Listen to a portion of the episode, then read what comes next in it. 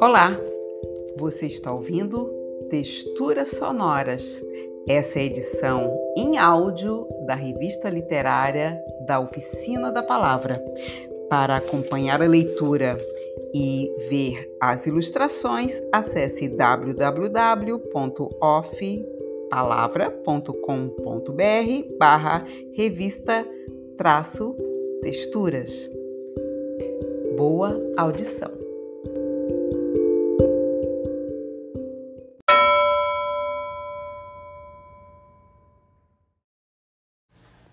Editorial Queridas e queridos, chegamos à nona edição de Texturas e pela primeira vez com apenas um número no ano. Eu, Cíntia, curadora e editora, e Ítalo, designer e editor de arte, tivemos outras atividades profissionais e pessoais que nos fizeram repensar o formato da revista para não interromper a publicação. Lembro que Texturas é um projeto patrocinado e conduzido pela Oficina da Palavra. Curadoria, edição e montagem são por nossa conta, mas não conseguimos remunerar autores e ilustradores disponibilizamos as versões digital e sonora gratuitamente em nosso site. Quem se interessar em ter uma edição colorida, impressa, pode adquirir a preço de custo diretamente com a gente, basta consultar o valor da impressão mais a postagem. A revista é parte de nossa militância e trincheira literária, e as vozes que por aqui passam estão ecoando na cena literária da cidade. Pela segunda vez, fomos citados na reportagem de Paulo Clóvis Schmitz no jornal Notícias do Dia. Como anunciado na edição anterior, este número é composto por textos literários em formato de carta. Para isso, contamos com a participação de Kátia Simon, Cíntia Silva, Luciana Tiskoski, Ibriela Bianca Sevilha, Ale Braga, Lisa Lin Erickson, Rosane Cordeiro da Silva, Gianfrancesco Luca, Paulino Júlio, Julicel, Marina Hadlich, Gabriela Cristina CG dos Santos, Geraldo Maia, Jerome Sevestre, Ana Lúcia Souza Freitas e de Novaldo Gilioli. Nas ilustrações, trazemos Jason de Lima e Silva, Max Belk, Cíntia Silva, Patrícia Reuter, Francisco Mibielli, Roberto Gogarte, Daniela Vaz, Renato Nascimento. No site www.ofpalavra.com.br vocês acessam a versão em áudio, texturas sonoras. Ela está disponível nos principais agregadores de podcast da internet. Em nossas redes sociais, divulgamos nossos saraus e como ajudar a manter a continuidade da revista, seja com contribuição financeira, indicação de trabalhos, literatura e ilustração, foto, pintura, desenho ou divulgação. Acompanhe, que a leitura nos inspire. Os desafios são enormes e a arte continua sendo nossa trincheira. Um abraço, Cíntia Silva, Florianópolis SC, dezembro de 2023.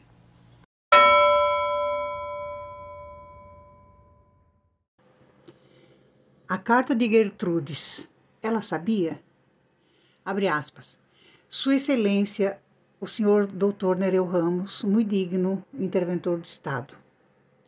Eu, abaixo assignadas Gertrudes Niemeyer, brasileira, casada, tenho quatro filhos menores, domiciliada em Itajaí, Rua Brusque 23, veio por meio deste pedir a Sua Excelência de pôr em liberdade o meu marido Hans Niemeyer, que se acha atualmente internado em Trindade. Peço a liberdade do meu marido porque não sou mais capaz de sustentar a família, como também não sou mais nas condições financeiras de pagar os impostos da oficina, como o aluguel da casa. Cheguei a ponto da falta de necessidades. Somente meu ajudo, urgentemente pelo meu marido, pode nos salvar desta miséria. Para melhores esclarecimentos de Sua Excelência, sirvo-me o desenrolhamento dos acontecimentos. No dia 11 de agosto de 1942, chegaram na oficina do meu marido o senhor diretor do Instituto de Aposentadorias e Pensões dos Estivadores, o senhor engenheiro civil de construção e o presidente do Sindicato dos Estivadores, pedindo o favor o meu marido, se ele podia ainda aprontar até o dia da inauguração do prédio, no dia 18 de agosto de 1942, os letreiros e o número dos quantos, como também o maste e a ponta para a bandeira. Meu marido não queria aceitar porque o tempo era curto, mas o senhor, os senhores não largaram pedir o favor dele.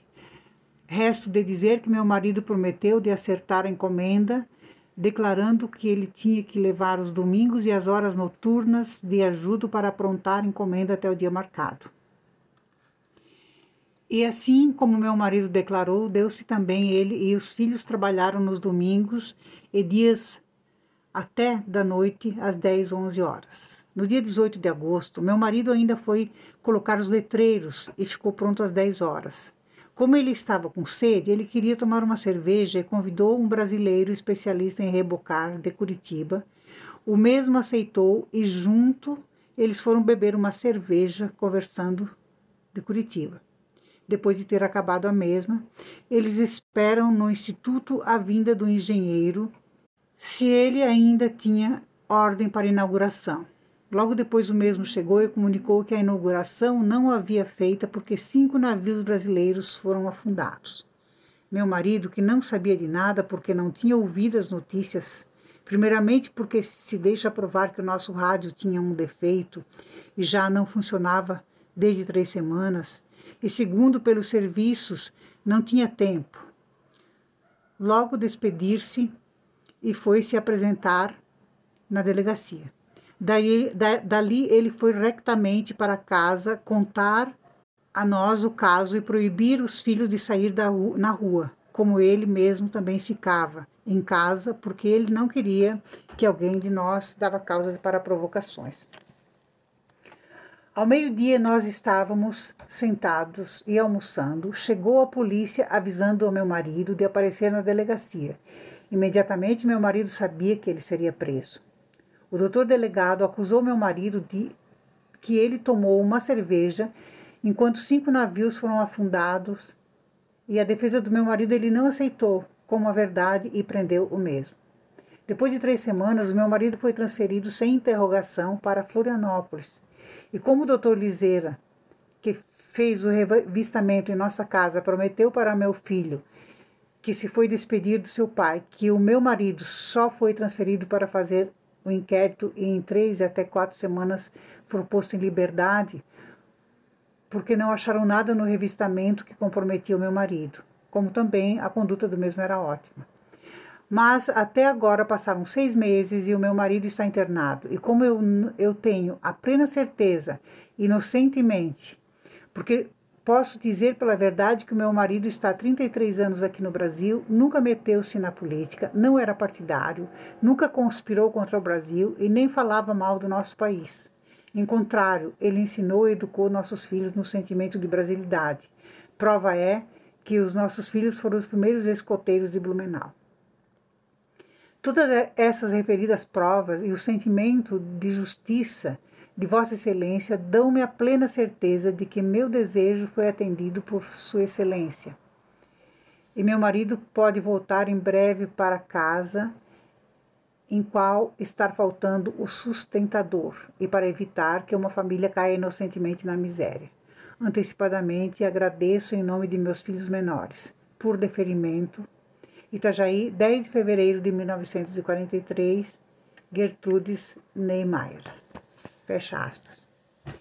Esta carta é datada, escrita em 1943, mês de fevereiro, por uma mulher moradora de Itajaí, estado de Santa Catarina, esposa de Hans, quatro filhos menores. É como se apresenta ao interventor Dr. Nereu Ramos.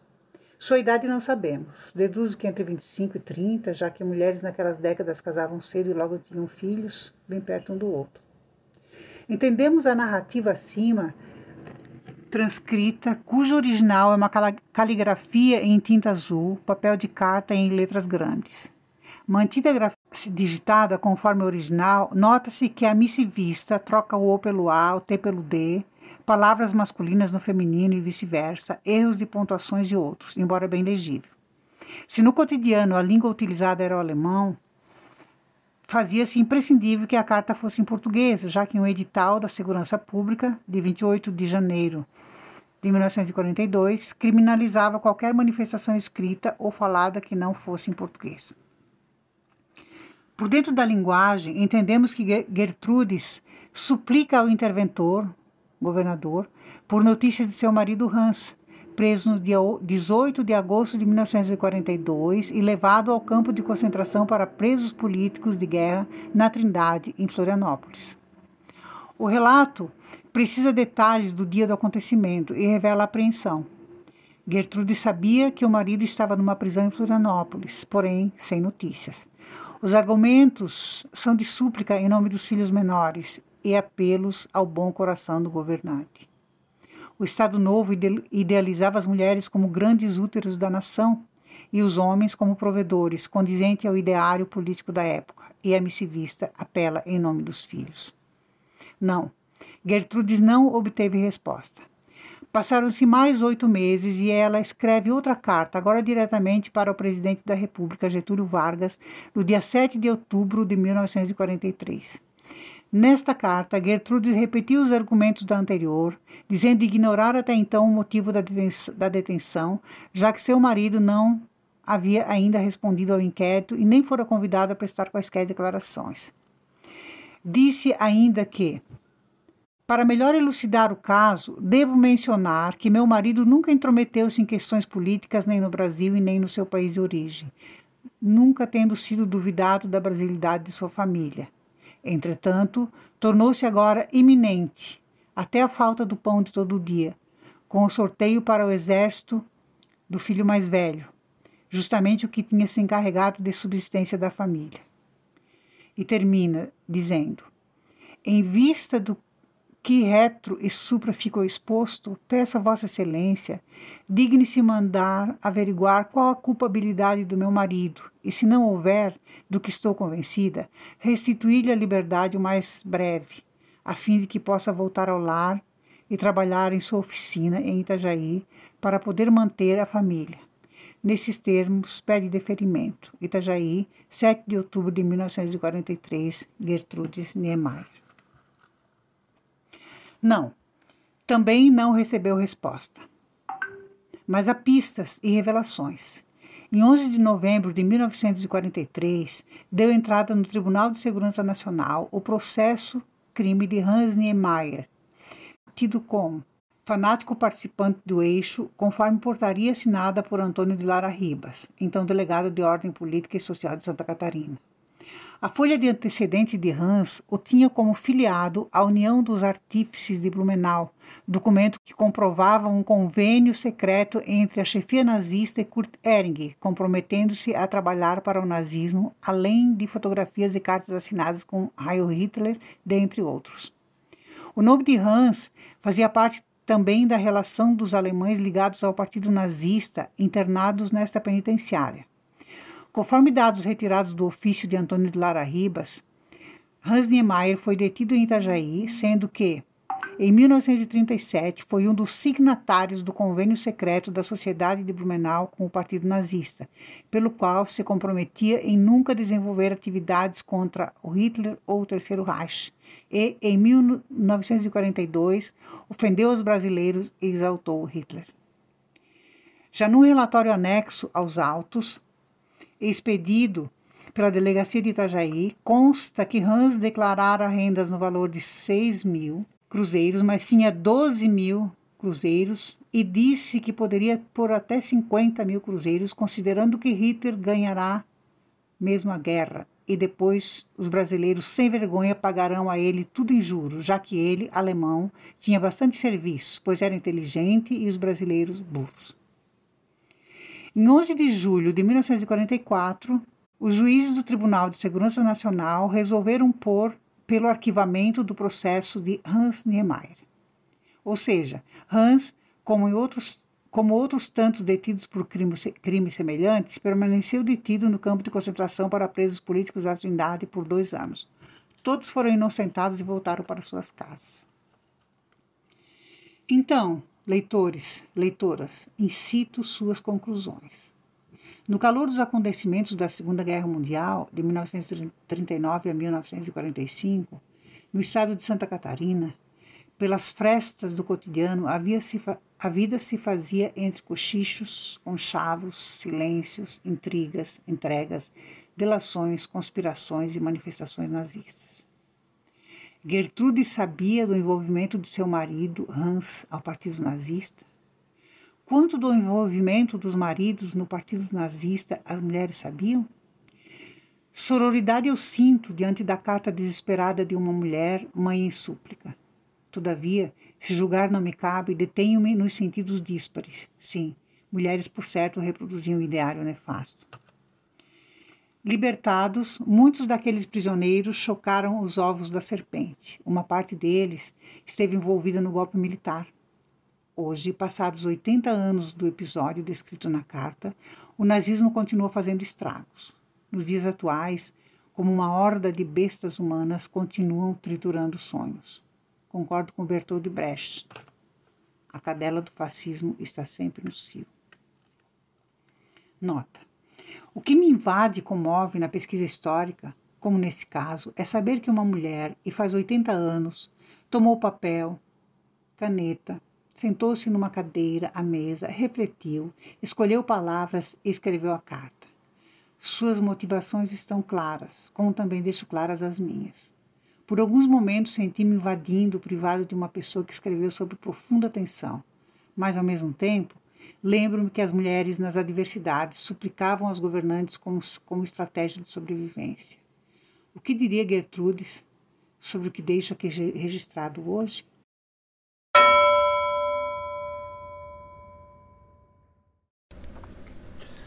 Dez Estrelas, um conto de Marcelo Labes. Correspondência pessoal, datilografada, timbrada com a insígnia do Exército, assinalada secreta. Rio de Janeiro, 26 de junho de 1975. Excelentíssimo General Geisel. Força e honra. Antes que tudo, força e honra. Tenho acompanhado pelas notícias internas os avanços que tens feito para finalmente pôres abaixo o AI-5, como eles chamam, fazendo parecer que não se trata de um ato institucional pensado e arquitetado por gente sabida. Nós todos. Lembra-te sempre que isso faz parte dos planos, meu caro Ernesto. Sim, Sei, aqui dentro deste coração, que não tomarás para ti a arrogância que toma os fracos sem advertência. Eu sei, Ernesto. A ameaça de aposentadoria tem trazido dias doloridos. Aqui, ora esmeralda, ora as crianças, o tamanho que estão, Ernesto, não acreditarias. Retiram-me do torpor em que me encontro pensando em tudo quanto fiz, em tudo quanto fizemos juntos. Recordas-te daquele tempo em que ainda não havia guerra e o regime ainda não nos tomava todo o tempo de nossas vidas? Quando podíamos passar os finais de semana na fazenda de teu primo em Lages? Suspiro a menor recordação daqueles dias. Claro que não vou reclamar ao presidente da República do Brasil que me leve a sério em questões sentimentais. Mas a verdade é que sinto a tua falta, Ernesto, como não consigo sentir de quem está sempre perto. Apenas tomo a liberdade por saber que faço bem o meu trabalho e que estou à disposição do mandatário ao primeiro toque do telefone ao primeiro toque de teus dedos em minha mão, quando dela arrancas um papel que tenho para ti com informações sobre a morte daquela gente ou da abertura, que não tarda. Também eu estou aberto, Ernesto. Todo aberto. Valho-me da correspondência oficial porque confio no nosso exército. Sei que tu também confias.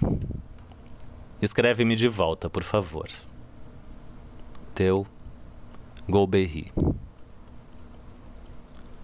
Correspondência pessoal datilografada, timbrada com a insígnia da República, assinalada secreta. Brasília, 1 de novembro de 1975. Golbery, essa tua arrogância que nos faz sermos vistos como inimigos do povo desde 1964. Já não somos generais, tu e eu, e tampouco somos capitães como outrora, nem mesmo tenentes coronéis. O que nos resta, parece, são a velhice, com nossas esposas também velhas. Como está a Esmeralda? Manda ela um abraço. E as vidas dos filhos e dos netos. Em se tratando de trabalho, tem sido difícil conciliar um discurso de abertura com o tanto que ainda temos que limpar por aí. Talvez tenhas calculado mal esse negócio de democracia, ou talvez não tenhas te dado conta de como andam as coisas para o lado das Forças Armadas. Agora nos exigem explicações nos tribunais, mesmo havendo militares por todos os lados desviando a atenção de jornalistas e advogados. Seja como for, é sobre o meu colo que vem parar as reclamações. Ninguém se lembra do ministro da Guerra, dos comandantes das forças, nada disso. É aqui, neste gabinete, que os rojões estouram. Sorte a minha conseguir antecipar com alguma precisão quando e de onde vêm as bombas. Vê o que podes fazer a respeito daquele jornalista yugoslavo, que isso tem me dado uma bruta dor de cabeça. Foi ideia tua uma foto dele enforcado? E deixa de ser tolo. Velhos já não sentem saudade. Cordialmente, Ernesto. Telegrama oficial, ultra secreto, Brasília, 5 de novembro de 1975. PS, dois pontos, G ponto, vírgula. Não sinto tanta saudade da fazenda como daqueles quartos de hotel que dividimos no Rio de Janeiro. Ponto. E. Ponto. Correspondência pessoal datilografada, timbrada com a insígnia do Exército, assinalada secreta. São Paulo, 12 de dezembro de 1975. Excelentíssimo Presidente da República Ernesto Geisel. Dá-me arrepios te chamar por este epíteto, sobretudo porque, desde as casteladas, foi teu nome que quis ver nos retratos de todas as escolas e repartições públicas deste país que tornamos nosso. Deveria ter sido antes, eu sei quando nossos corpos ainda demonstravam o vigor da idade e nossos membros ainda ficavam rijos.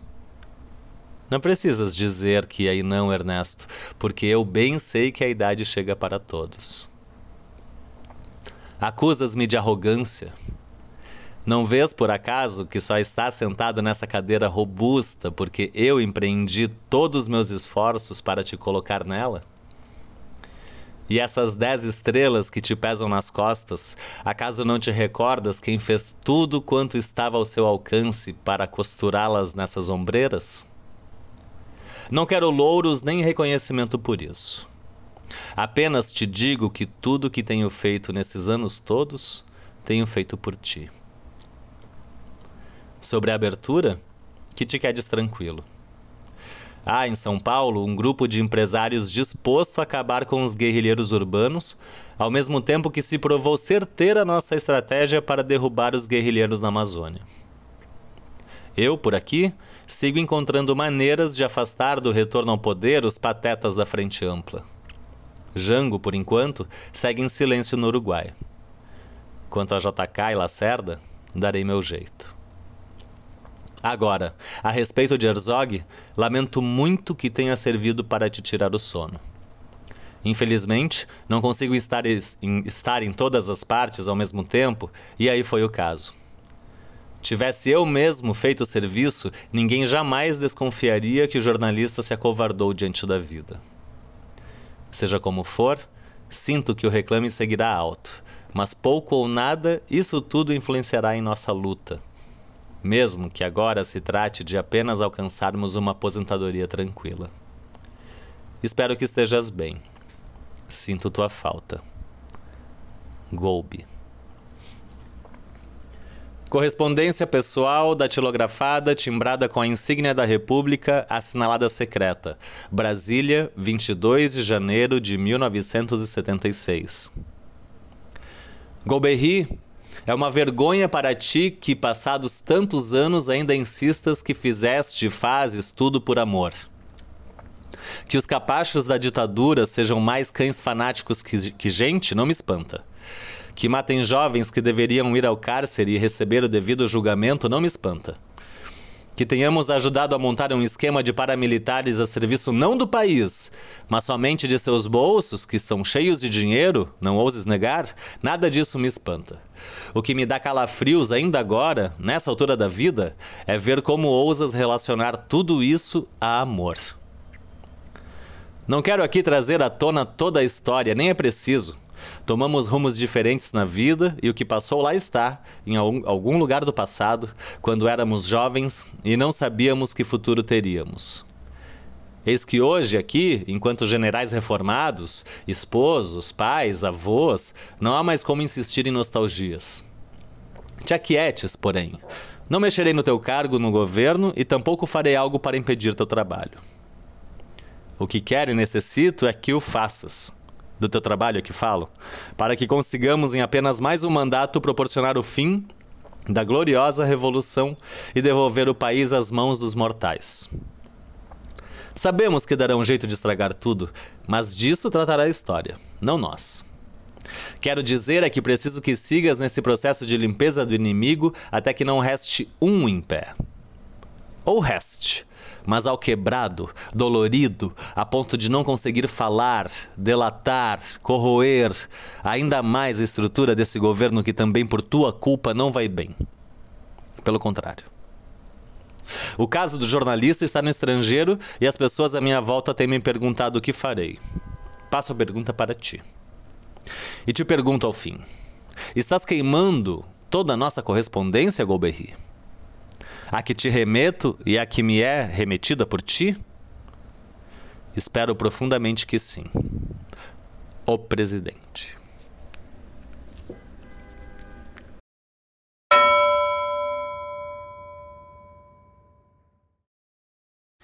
Antes que o céu se rasgue.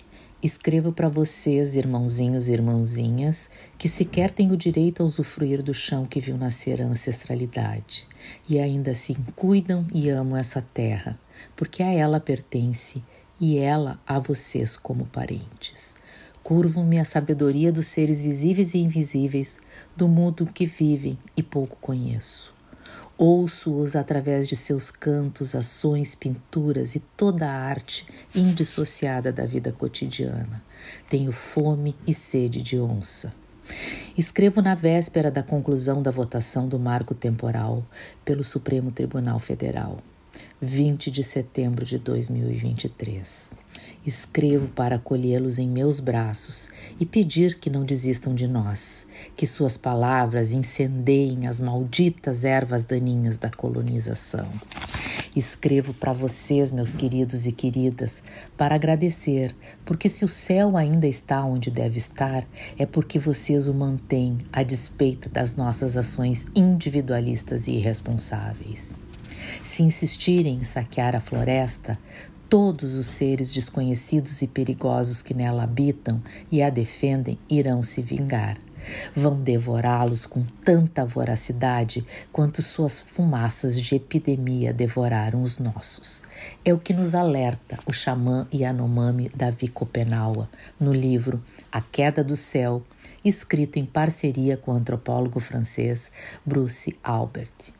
Sem xamãs, nos diz ele, a floresta é frágil e não consegue ficar de pé sozinha. Escrevo para fazer reverberar a voz de quem nos quer bem. Se nosso sopro de vida se apagar, a floresta vai ficar vazia e silenciosa.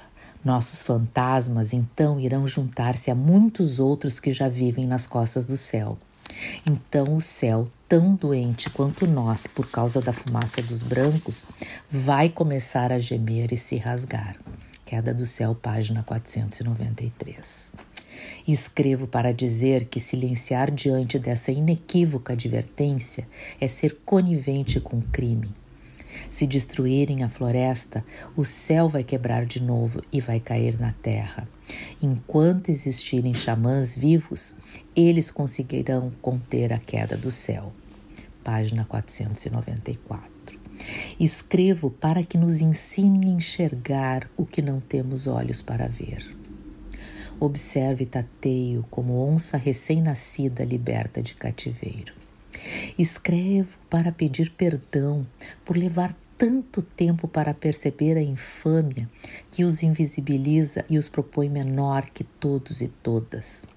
Escrevo para que também me acolham e possamos traçar possibilidades de vida digna. Escrevo para que saibam da minha vergonha por tê-los chamado de índio, fazendo coro com os colonizadores. Os versos da Márcia Cambeba gritam verdades. Cito: Não me chame de índio, porque esse nome nunca me pertenceu. Nem como apelido quero levar um erro que Colombo cometeu. Ele veio sem permissão. Índio eu não sou. Sou cambeba, sou tembé, sou cocama, sou sateré, sou pataxó, sou baré, sou guarani, sou arauetê.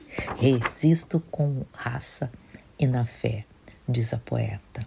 Escrevo no dia em que o marco temporal foi rejeitado pelo STF por nove votos a dois. A data da promulgação da Constituição Federal, 5 de outubro de 1988, não pode ser utilizada para definir a ocupação tradicional da terra por essas comunidades. A data que deveria ser considerada ao revés é a da chegada dos colonizadores que sequer pediram licença para entrar. Escrevo em meu esturro é um lancinante grito de dor. Escrevo para que saibam que estou com vocês, sem que mais nada atravanque esse entendimento, conexão. Escrevo porque sinto medo por mim e pelas gerações futuras. E assim como Eliane Brum, em Banzeiro Cotó, somo-me a desesperança de Greta Thunberg para evocar o pânico e nos fazer agir a favor da vida do planeta Terra. Abrir mão da esperança, mas não da alegria de lutar juntos, é a potência da geração Greta, aponta a escritora. Escrevo para reafirmar que a esperança de quem espera que algo ou alguém faça alguma coisa para evitar a morte absoluta do planeta não me representa. A esperança freiriana me move, descortina possibilidades e me faz vibrar desde a pedagogia do oprimido. Escrevo para dizer que a esperança pânico me mobilizou para trazer outra vez um governo sensível à vida em todas as suas cores e dimensões e que não foi por acaso que subiu a rampa da posse à diversidade cultural. Escrevo para que nunca mais aconteça o crescimento do garimpo legal ou ilegal em 300%, como aconteceu durante o governo do Inominável resultando na morte de tantos irmãozinhos e irmãozinhas, de Bruno e Dom, bem como na devastação e assassinato da mata, das águas e seus seres, todos insubstituíveis e necessários. Escrevo para lançar mais um grito de horror, me somar à luta pela sobrevivência de mais de 500 anos dos verdadeiros donos da terra Brasil que resistem para salvar a todos e não somente aos seus. Tirem suas mãos gulosas e abjetas de cima de nossos irmãozinhos e irmãzinhas. Deixem em paz nossos parentes, não interrompam vidas. Escrevo para lembrar da comparação da Amazônia com o corpo da mulher, registrada por Eliane Brum no livro já referido e que chama atenção para o abuso e estupro que sofrem diariamente. Nessa desfaçatez estão assentadas as bases desse país, nada gentil. Mas há também boas notícias, meus queridos e minhas queridas. Escrevo para que se registre que as crianças em E e Juri, levados para a Alemanha por antropólogos no início do século XIX, cujas imagens figuram em livros de arte em um museu do Rio de Janeiro, foram dignamente resgatadas no romance da Micheline Verunsky, O Som do Rugido da Onça. O livro conquistou o Jabuti em 2022 e está ganhando versões em outras línguas, espraiando a denúncia dos crimes naturalizados cometidos contra os irmãozinhos e as irmãzinhas, na forma da melhor literatura. Escrevo no dia em que o Senado, contrariando a decisão do STF, aprovou por 47 votos a 21 o projeto que estabelece o marco temporal para a demarcação das terras indígenas.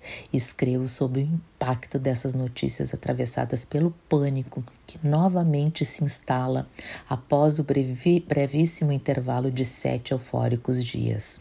Foram poucas horas de sossego e paz. Onças espreitam movimentos suspeitos. Escrevo tomada pela mesma indignação que moveu Paulo Freire a não aceitar que os interesses humanos fossem submetidos aos do mercado. Diz o autor: Não junto a minha voz, a dos que, falando em paz, pedem aos oprimidos e esfarrapados do mundo sua resignação.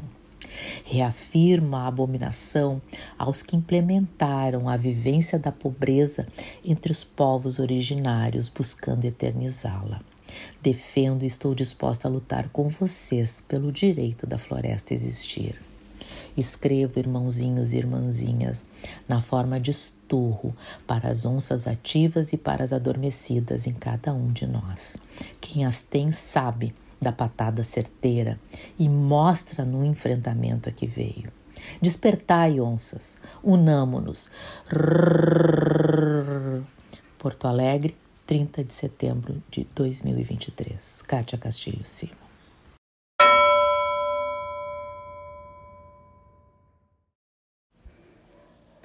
A noite da cidade escura, exceto pelo brilho dos mísseis, silenciosa, exceto pelo som dos bombardeios, assustadora, exceto pela garantia das súplicas. Eba, Abu, nada. Gaza, Palestina, em 8 de outubro de 2023. Carta a Eba Abu Nada, Florianópolis, Santa Catarina, 19 de novembro de 2023. Querida Eba Abu Nada, Vivo no Brasil, em uma ilha no Atlântico Sul, próxima ao Trópico de Capricórnio. Ando com o coração apertado pelas guerras no mundo, as visíveis e as invisíveis. Há poucos dias li sobre sua morte em Gaza, Palestina. A sua e a de outros milhares de mulheres, homens e crianças. Sim, crianças. Em meio ao horror das bombas, mísseis e tiros comandados pelo criminoso Estado de Israel, suas palavras, em epígrafe, correram como pólvora pelas redes sociais. Soube que você era escritora e poeta feminista, uma das vozes da resistência da nova geração palestina. Em meio à guerra, fazia da arte a sua trincheira, reverberando o sofrimento de quase um século de seu povo. De imediato, reparei no ano de seu nascimento, 1991, e pensei que poderia ser minha filha, pois tens a idade de um dos meus filhos. Queria te abraçar. Confesso não conhecer sua produção cultural nem a de suas e seus compatriotas. Fiquei com vontade imensa de te convidar para compor nossa revista Texturas. Sinto que vivemos em um daqueles momentos incontornáveis da história. Uma esquina do tempo, quando julgávamos enterradas as ideologias fascistas e nazistas que nos assombraram na primeira metade do século passado, assistimos ao renascimento de uma onda de extrema-direita com semelhanças e diferenças às daquele tempo. Ficamos perplexas e nos perguntamos o que deu errado na humanidade. Felizmente, temos visto muitas vozes jovens pelo mundo levantarem-se para defender a Palestina livre. Um grito internacionalista para resgatar nossa humanidade e adubar o solo para outras duras batalhas. Em meu país, e mais particularmente na ilha em que habito, tímidos, mas significativos atos e marchas têm acontecido tomados de solidariedade, indignação e beleza. A comunidade árabe que aqui vive é coesa e atuante. A cultura de seu povo nos tem sido apresentada nesses encontros. Histórias de acolhimento, luta, música, dança, comida, poesia. Mulheres e crianças têm sido maioria nas praças povoadas, junto às lindas ratas tão características de seu povo. Por isso, trago aqui alguns registros fotográficos que fiz nesses momentos para te dizer que estamos conectadas pela arte, pela indignação e pela luta. Eba, quando eu era jovem, acreditava que um novo mundo estava a caminho, mais justo, mais humano. Para mim era lógico, era natural, era irreversível que assim o fosse. Cresci e vi que a realidade é outra, é cruel. Confesso que ando desanimada, sem muita crença no futuro. Às vezes sinto que vou quebrar. Bate uma tristeza profunda. Parece que toda a luta que traçamos até aqui por um mundo justo for em vão. E pior, ingênua. Ao nosso redor, cada um tenta seguir cuidando de seu mundinho tão pequeno. Talvez a alienação seja uma forma de sobrevivência. Entretanto, participar, mesmo que de forma tímida, de encontros como esses que registro aqui, me alimentam. Conhecer e ler sua voz e as de outros tantos povos em luta espalhados pelo mundo mantém-nos conectadas e transformam-nos num só povo. Com nossas diferenças culturais, mas com nossas semelhanças humanas. Mesmo que os principais veículos de mídia tentem esconder a verdade sobre a operação genocida que tem sido implementada há décadas contra seu povo e agora ganha força brutal, a verdade dos fatos tem ficado cristalina e impossível de esconder. Quero te dizer que estamos aqui por vocês e por nós. Sei que essas vozes irão ecoar e a verdade ficará registrada na história. Elas nutrem nossa indignação, nos inspiram e nos fortalecem para o porvir. Não nos deixam desistir de acreditar na urgência da construção de um outro mundo. Por aqui, também tentamos criar espaços de trincheira literária. Por isso, te acolho nesta edição de texturas. O faço por minhas palavras e registros fotográficos. Te acolho e me integro a luta de seu povo, nossas irmãs e irmãos. A mesma notícia que me contou sobre você também trazia as palavras de outros artistas da resistência palestina. O poema de Mahmoud David, conhecido como poeta do exílio, evoca: Declaração de guerra, gritarei em nome dos homens livres, operários, estudantes, poetas, gritarei e que os parasitas e os inimigos do sol se fartem do pão da vergonha. Enquanto me reste alento e alento me restará, minha palavra será pão e a alma entre as mãos dos guerrilheiros. Salam aleikum, Eba Abunada. Palestina livre, Free Palestine. Com admiração e solidariedade, Cíntia Silva. PS. Post-scriptum. Querida Eba, estava quase encerrando esta carta quando soubemos de mais outras centenas de assassinatos de seu povo em Gaza. Entre os que se foram estava o poeta Refat Alareh, ele divulgava sua literatura em inglês e foi um dos fundadores do projeto We Are Not Numbers. Nós não somos números. Rafat Alaré também editou o livro Gaza Writes Back, uma compilação de crônicas sobre a vida no território escritas por jovens autores, e publicou Gaza Unsilenced. Poucos dias antes de ele morrer, um dos poemas de Refat correu pelas redes, intitulado If I Must Die, se eu devo morrer.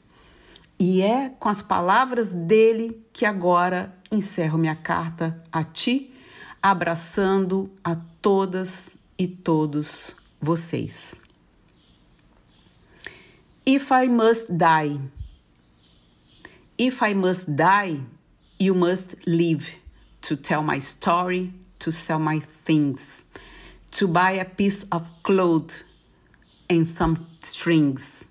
Make it white with a long tail, so that a child somewhere in Gaza, while looking have in the eye, awaiting his dead who left in a blaze, and bid no one farewell, no even to his flesh, not even to himself. Sees the kite, my kite you made, flying up above, and thinks for a moment an angel is there, bringing back love. If I must die, let it bring hope, let it be a tale.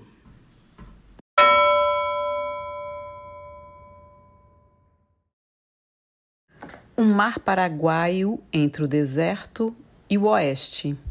Cartas de Luciana Tiskoski e Ibriela Bianca Sevilha. Desterro, 8 de junho de 2023. Faltou luz no cafofo e eu me vi sem comida, sem banho, sem leituras. Agora me vejo na mesa do bar, com cerveja, um caderno e um mar paraguaio. Penso no suicídio de palavras antes, palavras jogadas num jogo de tabuleiro que levamos apoiado nas ancas. Se eu fosse hoje uma égua solta acima dos mares, só me faltariam as palavras antorro, desvio, erro. Poesia que vibra e tine abaixo, muito abaixo de la línea de las ancas antes. Pero, borracha, me suicido num caderno de rendas na Avenida Madre. Passeio fadado ao desaparecimento, como tudo no desterro. Merde la vie, que yo llevo en las costas como una señora digna de ser executada en la guillotina. Hace três dias que minha pálpebra direita treme. Relaciono o lado direito à porção cavalo. O lado esquerdo é égua que bebe o lago lunar com sede de séculos. Mi vida resta amarga e a língua ântia de doçuras e olas. Não passa nada, sempre haverá um canto do corpo que canta graças à vida. Colônia Sela, Oeste Catarinense, 12 de junho de 2023. Madre, como a avenida de anchas ancas, capazes de suportar de um tudo nessa vida. Sou la matrona, mer, mas pode ser a nightmare aquela égua que me vem desde o mar cavalgar pelo lado esquerdo quando adormeço na mesa do bar, borracha de pura ceniça. Eu lá com meu vocabulário desordenado no tabuleiro que levo nas antias ancas do meu corpo, transformado, transatlântico, travestido, translumbrante étio daqueles fios tão finos, fortes e translúcidos que só uma aranha matrona poderia tecer, vestida de nhandu estou. Hoje, dia dos namorados, não sofro mais a morte del viejo, mas me queima aquele canto do corpo que ainda canta os olhos fatalmente translúcidos do mar de Guaratuba.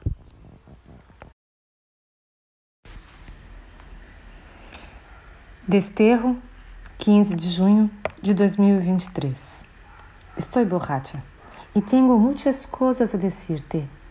De pronto, encarnei a marafona da madre.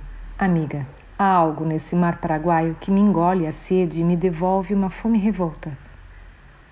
Deseja revolta? Fico restando esse livro e cada fala guarani é um canto sagrado singrando no ventre. Taci tapiá. Qual nada, amiga. Meus dias de entrega não sei lá o que de utilitarismo.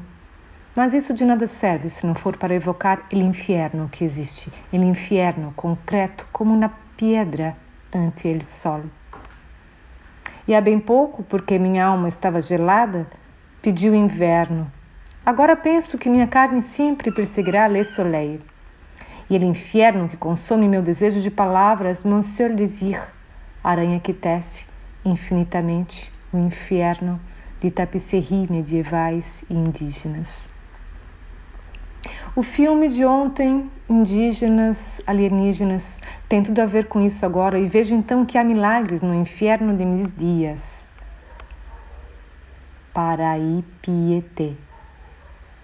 Nem cheguei a dizer de todas as transfigurações da matrona, ou marafona, ou madonna, ele ela, madame Satã, o cafetina de Copacabana, eu, tu, mar, lagoa, água parada, inferno, inverno, la dança bruja de las horas.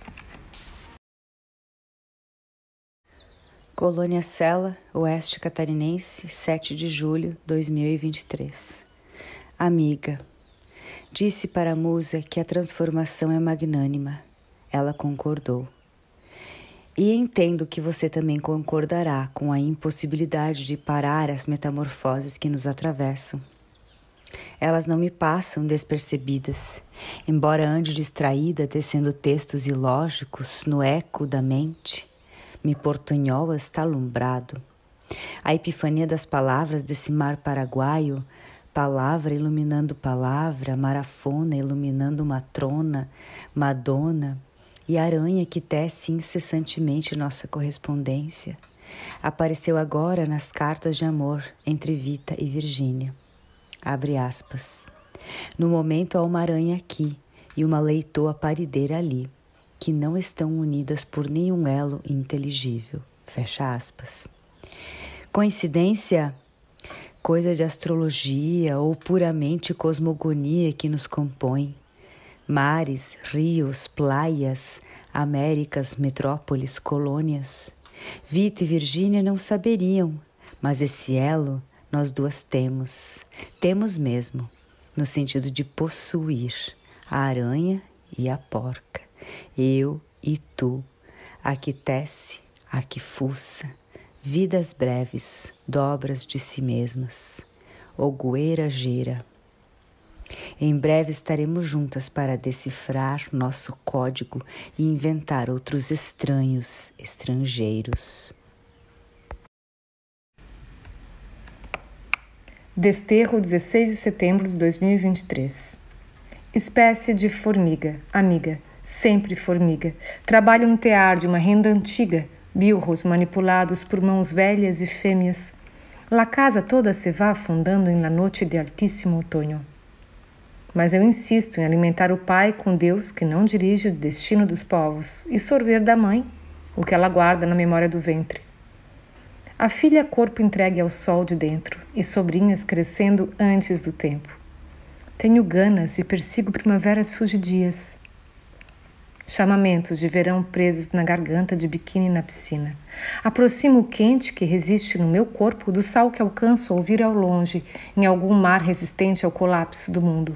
Lembro todo, todo e novelo e narro e perdida, e a revisito na mulher, minha bisavó de mãe. A máquina de costura e eu aos pés dela, os pés cheios de nós de varizes cristãs. E a máquina me tritura todos os dias e todos os nervos. No, no vou a. No vou me poner toda de pranto e soluçante e relatina em lo travesseiro. Hoje te disse que escreveria com vinho e sede. Amiga, a sede do meu corpo reside no desejo de um tempo chamado lugar de escrita. Só o mar barulha em mim, o resto é silêncio. Colônia Sela, Oeste Catarinense, 18 de setembro de 2023. Lua crescente está exuberante e o desejo cresce. O seu, feito de sede, o meu, feito de eterno sucumbir. Sucumbo ao desejo dessa resposta de desmoronamentos, de palavras. Já sabemos da força da erosão em nossas palavras, que é como o amor que arrebata casse como morir. Me desceu está entre línguas, justamente no espaço em que as línguas não se tocam. Em la mirada de lejos da marafa, que deslumbrada mira o rapaz de olhos verdes, iluminado ao sol do verão de Guaratuba. O mesmo sol e o mesmo verão de suas sobrinhas precoces, das sombrinhas apavoradas com o calor, escorridas no suor dos litorais e dos sertões. Me desceu está no espaço aberto da costura, ali, no que se fez a sua voz quando lia do desejo de preencher as lacunas todas no poema da Ju. Por aí terei.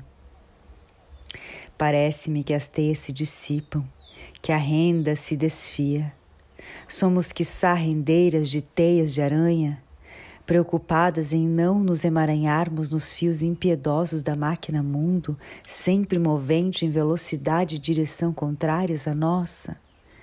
Somos aquelas que, transformadas, fazem na surdina a máquina emperrar em algum instante. Permanecemos como a marafona, adivinadora de las esferas observadora atenta dos grandes exércitos de hormigas, amiga. Las hormigas de Dios encendiendo-se nestes crepúsculos de verbos e substantivos, en esta enredada telaraña. Eu também escrevo para que as cordas do meu coração não se rompam, para que meu amor chegue a ti na corrente marítima desse mar tão paraguaio quanto o estino, feito de vendavais.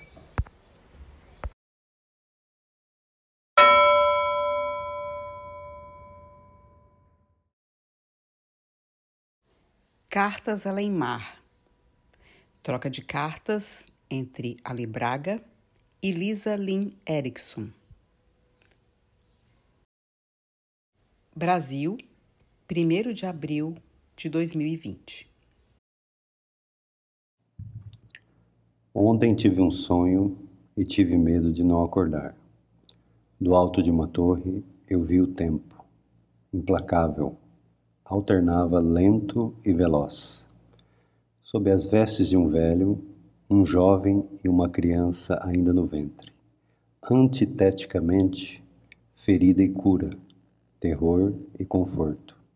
Mesma cara, mesmas vestes, embora três. Do alto de uma torre eu via uma torre de Babel. Ontem tive um sonho e tive medo de não acordar. Do alto de uma torre eu via o Brasil. Olhares fitavam-me do altar da arrogância e da prepotência.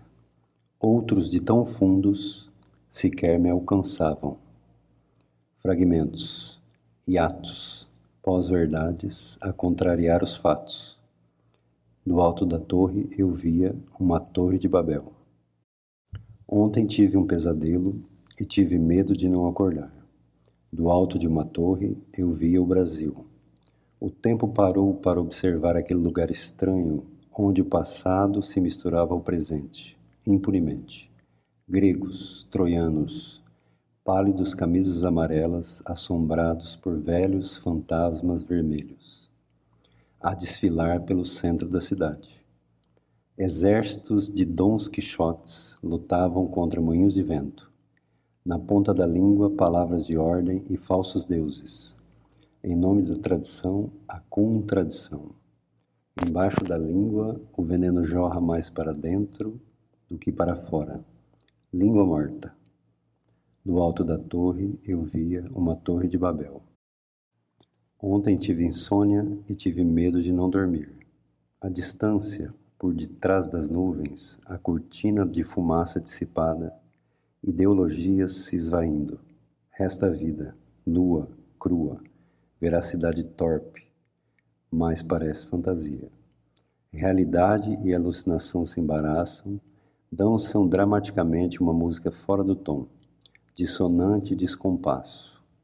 Traga um cigarro, uma bebida quente e um gole de alienação para só então tolerar existir. Portugal, 25 de abril de 2020. A seu mando escreve o poeta Carlos na pessoa de Fernando. Duas terras valentes, mas tão inseguras. No passado, sua saudade de um fado que sabe abraçar as ondas saudosas do mar. Lisboa, cidade amarela, azul e branquinha, tão bela, sonhando qual suave caravela, com cantos fadistas, com tais guitarristas que sobem às telhas de barro. Um dia, terra sangrou, jorrando o tinto da uva, arrancando do seio o minério em sonhos de um quinto império. Cada lamento do fado traz um sentimento que não se encerra no sofrimento. Um povo que vez após vez alegre ou triste, só canta no seu português. Estranha saudade de um tempo que não vivi, memórias atlânticas de passarinho, longe no ninho. No rio, no mar além, estreitando os laços, o corcovado abre seus braços. Um aceno distante, um sorriso e um afago samba na roda de fado, tambores nativos, cordas, batuque e lirismo. No mar, na maresia, o ouro levado volta em forma de poesia.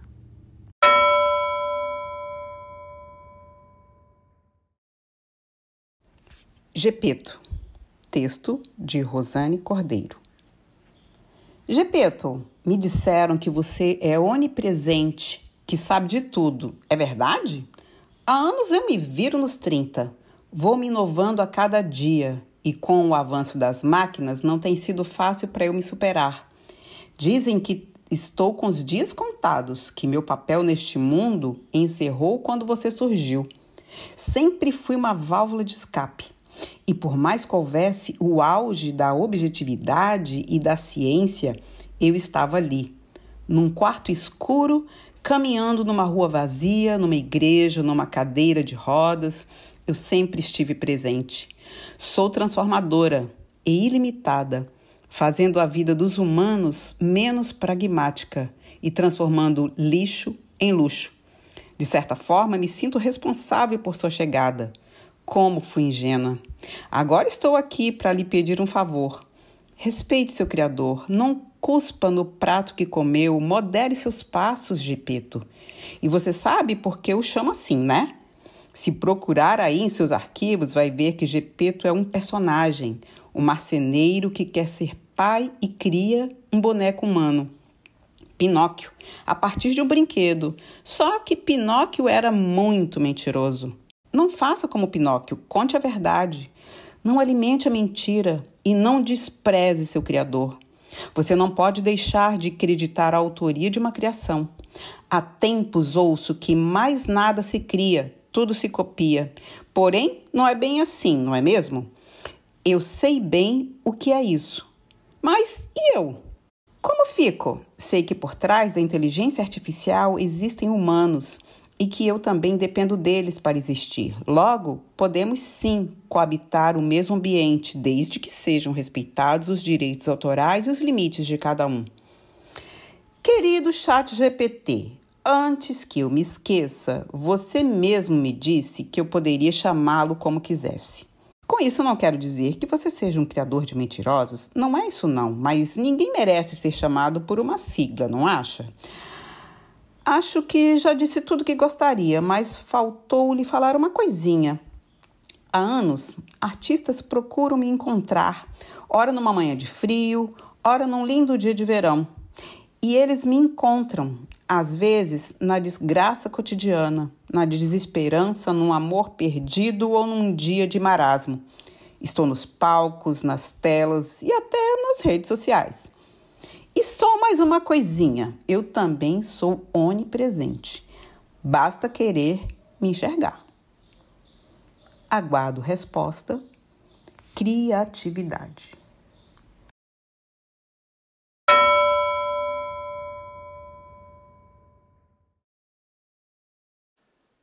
Querido palhaço, esses dias lembrei de você.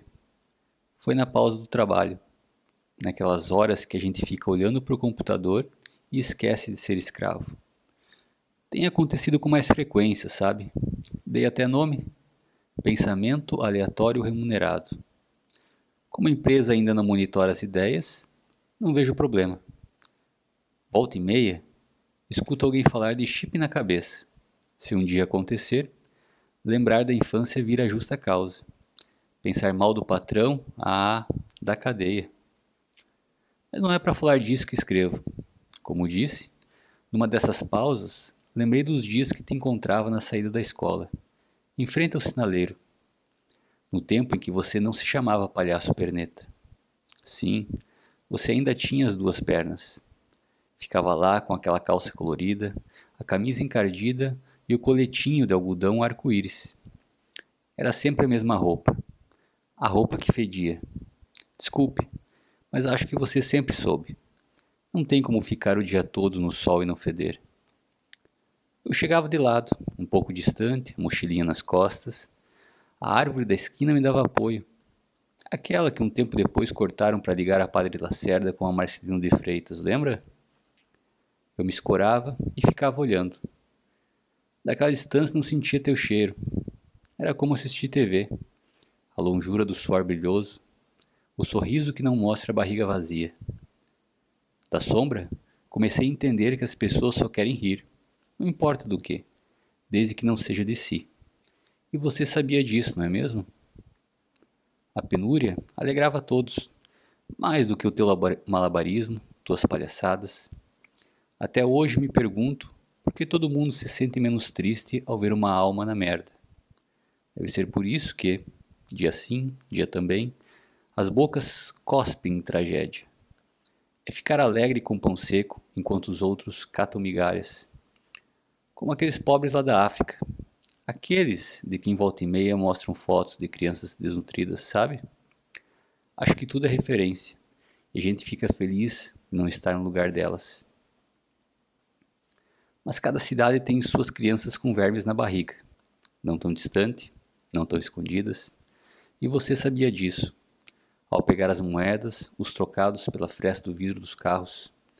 Quando mostrava de perto a pintura do rosto, a tinta escorrida, pensava em chegar em casa com o quilo da farinha, o saco de feijão barato e uma nova garrafa para ficar no canteiro vestida de papel de pão. Não há alegria suficiente que faça um palhaço sorrir sem uma boa amiga, não é mesmo? Eu? Lá longe assistindo a tudo, na vergonha do acobertado, até o dia em que o carro te pegou, você colocou a perna direita e a metade do sorriso na faixa quando o para-choque passou. Você não sabe, mas nesse dia não houve embaraço. Corri para junto de ti. Segurei a tua mão inconsciente. O motorista parou. Desceu xingando você. A porra do palhaço. Eu não tinha idade para te defender. E hoje sei que quem tem menos sempre é o fodido. E que o sonho do oprimido é seu opressor. Mas você sempre soube. Os meses se passaram sem ninguém no sinaleiro. Eu corria com minha mochilinha para não ver o vazio. Foi nessa época que cortaram a árvore em que eu me escorava. Mas um dia você voltou, colorido, mesmo cheiro e a muleta. A calça amarrada na virilha da perna direita e uma plaquinha pendurada no peito. Palhaço perneta. E o sorriso da pintura deu lugar à tinta da tristeza. Algumas lágrimas escorriam em branco purpurina do olho esquerdo. E você ganhou mais notas de papel. Sim. Um palhaço triste sem perna chama dinheiro. Apareceu a carne, por vezes um brinquedo, e a minha vergonha deu lugar a outro sentimento: o pertencimento. Depois da escola, passei a ficar no canteiro, lembra? Segurava tua água, não tinha mais garrafa vestida, o saquinho com dinheiro embaixo da camiseta. E o teu cheiro eu não sentia mais, porque o distante deu lugar à presença. Você me deu um nariz de palhaço e confesso, naquele sinaleiro passei os melhores anos da minha vida, porque amar é um ato de coragem, não é mesmo? Na verdade, pai, escrevo para pedir se ainda tem aquela roupa colorida. Será que pode me emprestar? Estou pedindo demissão da porra da empresa.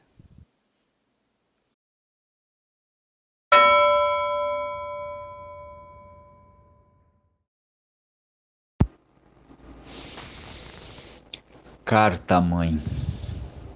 Ah, minha querida mãe, quantas vezes eu tive que te matar para não perder minha vida? Ainda jovem, descobri que poderia ser danoso ter que corresponder aos seus anseios.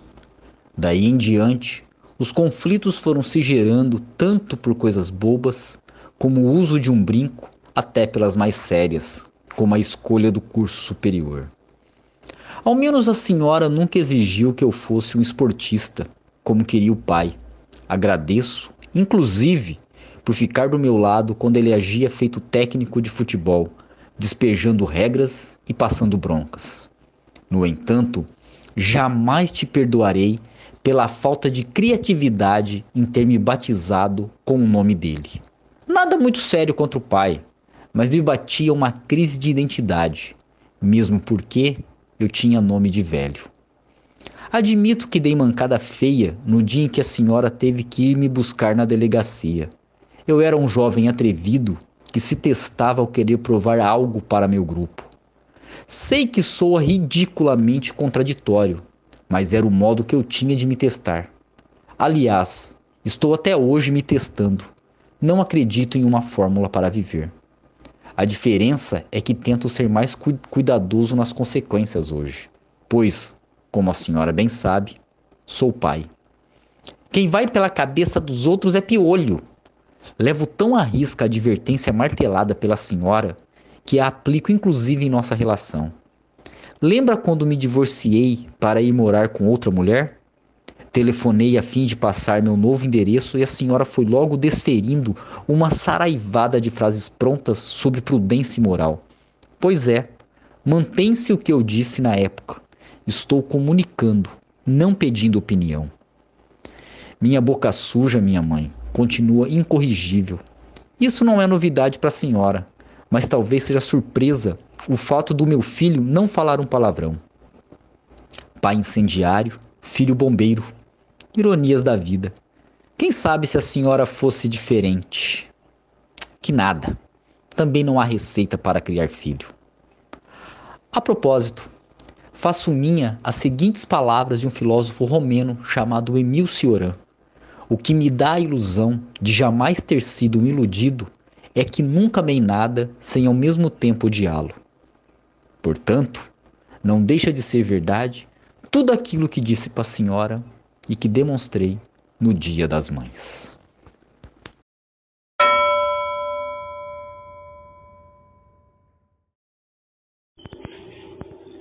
Carta de uma para outra. Aos sete anos ganhei uma irmã pronta, como um desejo realizado de Natal, que vem de surpresa, mas que na verdade foi pedido na cartinha ao Papai Noel. Pronta porque você veio criada tinha um ano a menos que eu. Não morava junto, outros pais, até ousou ter mais dois irmãos. Mas tudo bem por serem dois meninos. Irmã mesmo, só eu. Quando conheci aquela menininha loirinha, miúda, falando com sotaque doce paulistano, sempre gentil e educada, não escondi a alegria. Mal sabíamos o quanto aquele encontro provocado por nossos pais seria o chão, a terra, a raiz familiar que precisaríamos pelo resto de nossas vidas. Lembro de detalhes simples: o cheiro da papinha pronta do teu irmão, um bebê lindo típico de propaganda de fraldas e leite em pó. Nós duas bobas de ter a chance de cuidar dele. Ali já brincando e criando nosso instinto materno, aspecto fortíssimo em ambas. Tentamos até hoje amenizar e cuidar para isso não exagerar na dose com nossos próprios filhos. Nos verões de nossa adolescência, compartilhamos experiências que depois adoraríamos que ninguém soubesse. Mas sim, eu sabia e você de mim. Somos a nossa memória chata, aquela que lembra uma a outra coisas que gostaríamos de esquecer e tantas que precisamos lembrar. Os dias na praia, queimaduras de sol, noites no agito da cidade em plena estação de calor. Entre os encontros sazonais, cartas, muitas cartas com nossos dilemas das fases, crises familiares, amores e desamores, dores. Sempre uma cuidando do cotovelo da outra. Numa das minhas mudanças de casa, inúmeras, diga-se de passagem, encontrei um pacote cheio de nossas correspondências e me recuso a desapegar. Andam comigo em mala em mala, em casa em casa, mantendo você por perto. O telefone finalmente ficou mais barato e pudemos nos falar mais vezes. Já não mandávamos mais cartas, agora seriam substituídas por e-mails. Atualmente, mensagens ao vivo, em cores, em tempo real. E as chamadas de vídeo. Adoro te ver nos cafés da manhã, ambas descabeladas, falando baixinho na cozinha para ninguém nos ouvir. Maninha, quantas coisas foram acontecendo. Depois de um tempo tivemos desencontros de estado civil. Uma casou, separou. Outra casou e teve filhos. A outra casou e esperou um pouco para ter filhos. A experiência de uma ajudou a outra, não foi? Os desafios da maternidade inspiraram o trabalho da outra, que mudou de rumo profissional por inspiração de um bate-papo noturno. A outra separou, se aventurou a se ver de novo e arriscar um novo companheiro após os 50 anos. Somos a sombra uma da outra, aquela que ninguém vê, mas está ali, presente quase como um grilo falante do Pinóquio que fica perto para acompanhar as burradas e dar conselhos. Também a dar colos, acolher quando ninguém entende. E broncas. Só aceito de você. Tem dias que estamos mais empolgadas. Desce uma terapeuta por Wi-Fi e a outra que aguente. Anoto tudo. Sei que você também. E releio na esperança de aprender algo, sobre mim mesma. E antes dos casamentos e entre os casamentos, encontros, desencontros, dores, alegrias, risadas, sabemos tudo que uma e outra passou e se jogou. Quais besteiras cometemos, quais arranhões fizemos, quais segredos compartilhamos. Arrisco a dizer que somos quem mais sabe da história real de cada uma, não aquela que gostamos de mostrar a que os outros sabem ou veem, mas as histórias das noites insones, onde os monstros aparecem para aterrorizar a alma, machucar a estima, bagunçar a confiança. Nós sabemos de tudo. Não temos vergonha de contar, porque também nunca julgamos, não maltratamos. Somos aquela pessoa que, maninha, não estou bem, Alguém precisa saber disso e avaliar o que dizer. E vai saber. Nós duas sabemos. Se é hora de estapear a cara, metaforicamente falando, ou dar um colo cúmplice. Hora de dizer, você tem toda razão. E hora de dizer, você está repetindo padrões. Maninha, não vou mais me alongar.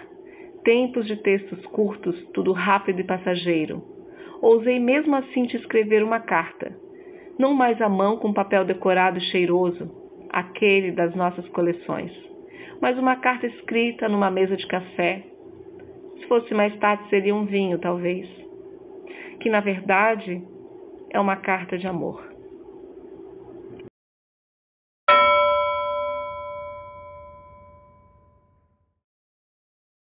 Florianópolis, 29 de setembro de 2023.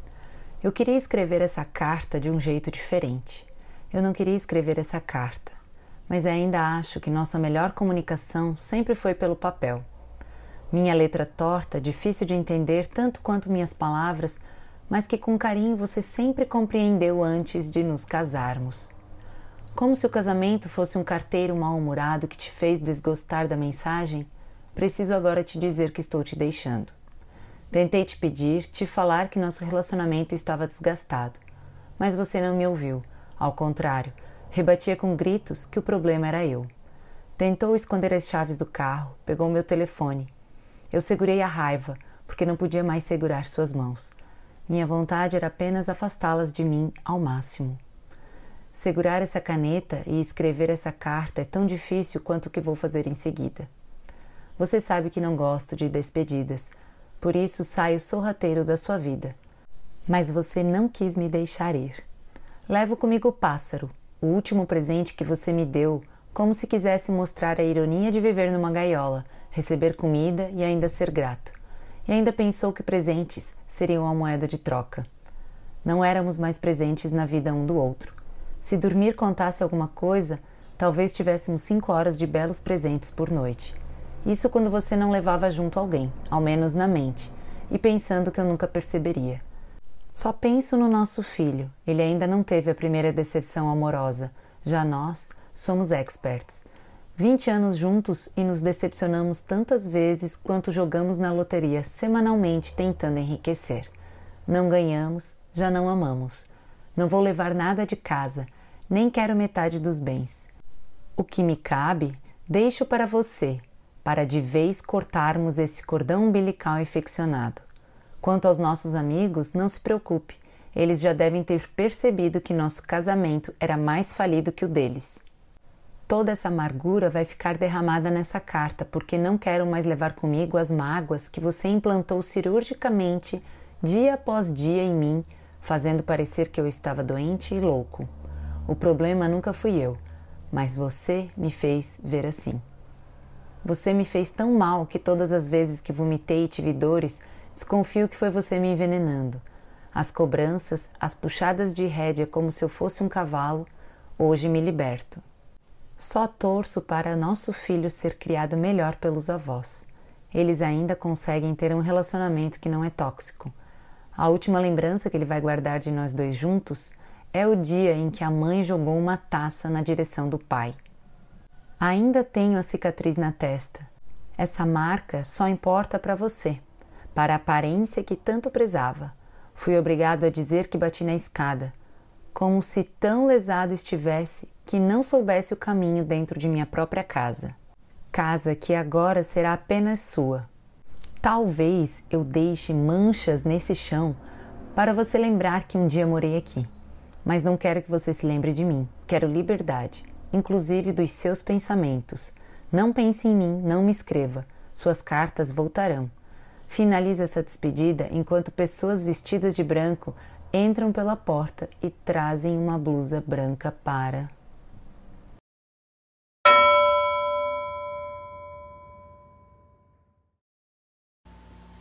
Primavera de 2023. Ipês amarelos fazem sol nas ruas da ilha de Santa Catarina.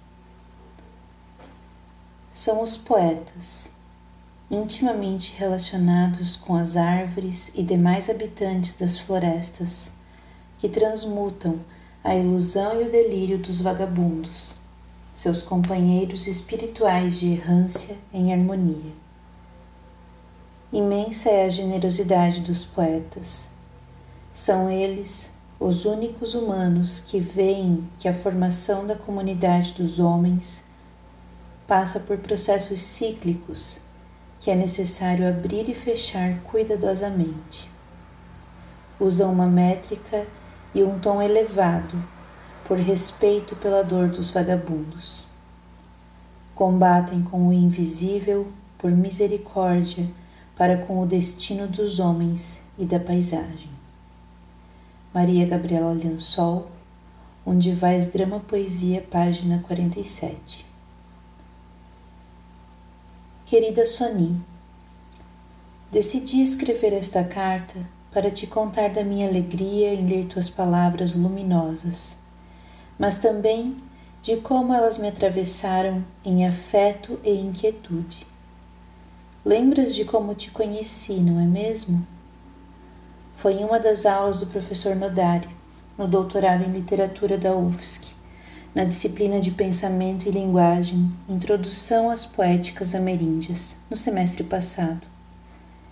Eu fiquei imediatamente encantada pela tua fala.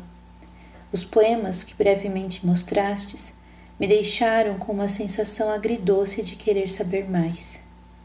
Foi então que, neste segundo semestre de 2023, tive a oportunidade de cursar uma disciplina com a professora Suene Honorato, desta vez vinculada à URGS, sobre identidade e diferença em textos indígenas. Foram duas oportunidades preciosas de reflexão sobre modos de vida, sobre a luta pelos direitos indígenas no Brasil, bem como sobre o repensar a nossa existência em nosso único habitat, que é este planeta ao qual já se prenuncia uma futura inabitabilidade. Bem, nessa disciplina com a Suene, lembrei-me que queria ler o teu livro para trabalhá-lo ao final do curso. Foi uma feliz escolha. Ainda mais porque a Suene encarnou o gesto poético em suas aulas e solicitou um trabalho não acadêmico, feito com mais liberdade, mais presença e mais corpo, o que me deixou muito empolgada foi uma motivação concreta para te escrever uma carta depois de fazer a leitura de tua poesia. Por isso, já te digo que esta carta é de uma intimidade que deve ser espalhada, pois será lida por você, mas outros também a lerão. Penso nela como um exercício do que me pediste na dedicatória. Para Gabriela Carvalho, para que junte sua voz às nossas vozes cantando e reivindicando terra. Acredito que este é meu recurso possível e atual de fazer o texto da Way ir mais longe, entrelaçando nossas vozes para fazer a palavra fluir e escorrer do suporte livro. Não sei até onde estas palavras chegarão, mas sei que uma carta sempre chega ao seu destino.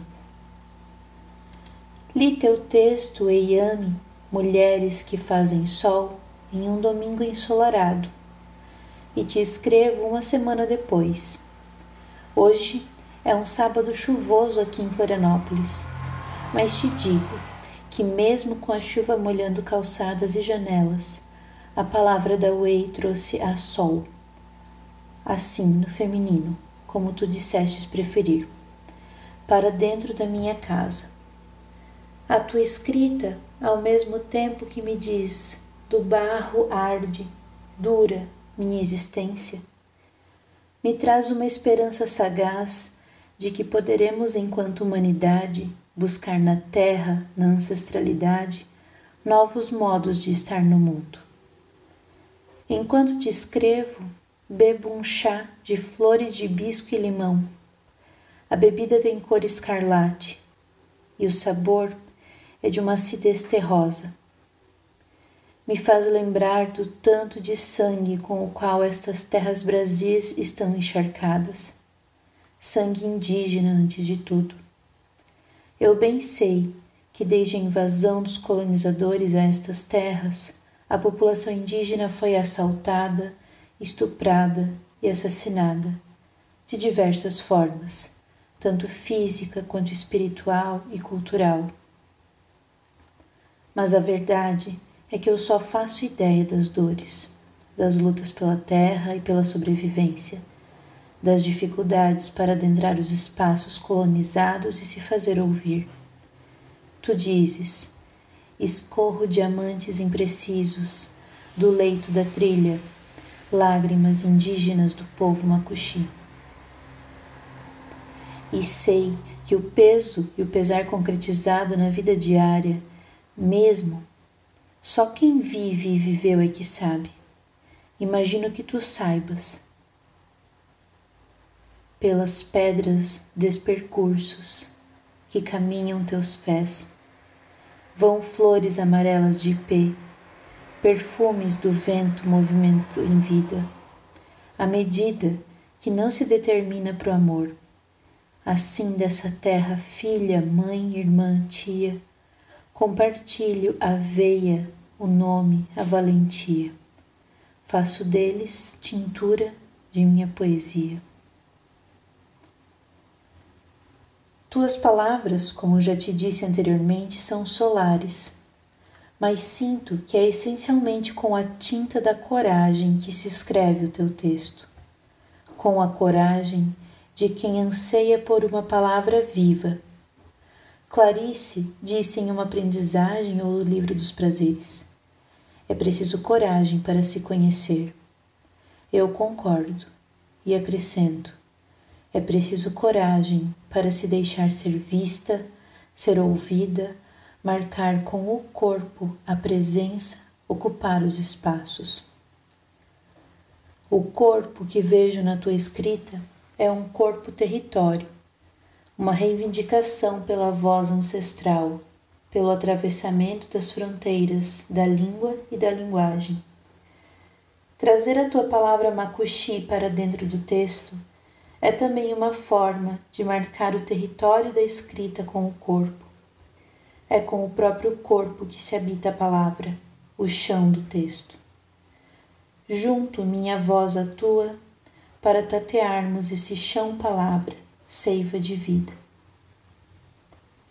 Alcançar com as mãos o útero da terra, percorrer com os dedos a linguagem da terra, a fala das pedras, o grão da voz, que a água calenta, tirar do pó o mistério da existência, matéria mesma das mãos nas mãos, das mães do barro, cocô non, afagar entre os dedos o barro que arredonda, as formas das gentes, da vida, seus afetos, meus afetos, de enfrentar o fogo.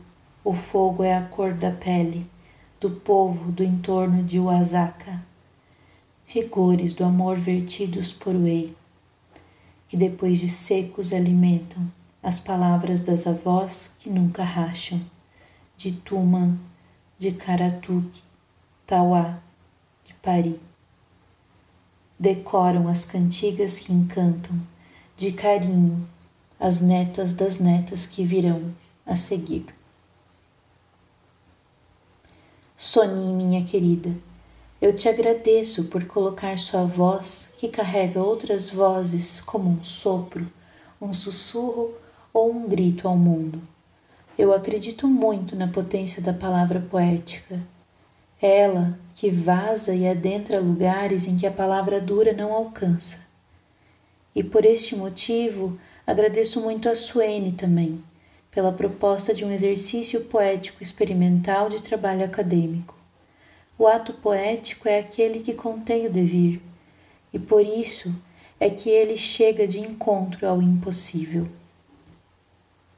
Eu iniciei esta carta com uma epígrafe de Maria Gabriela Lençol, escritora portuguesa cuja escrita me acompanha na pesquisa de doutorado. Tudo o que leio é com lençol, o que escrevo também. Por isso, quis apresentar aqui uma escrita à outra, a tua, a dela e a minha, para que se mesclem, se entrelacem e para que nossas vozes se articulem coletivamente.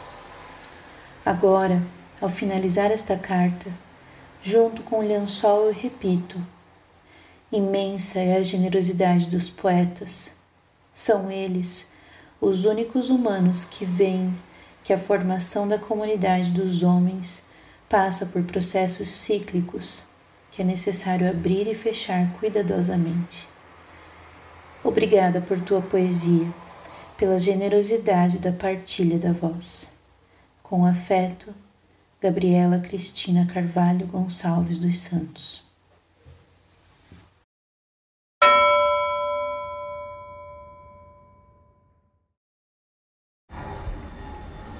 A Biblioteca, Natal, Rio Grande do Norte, 29 de janeiro de 2023.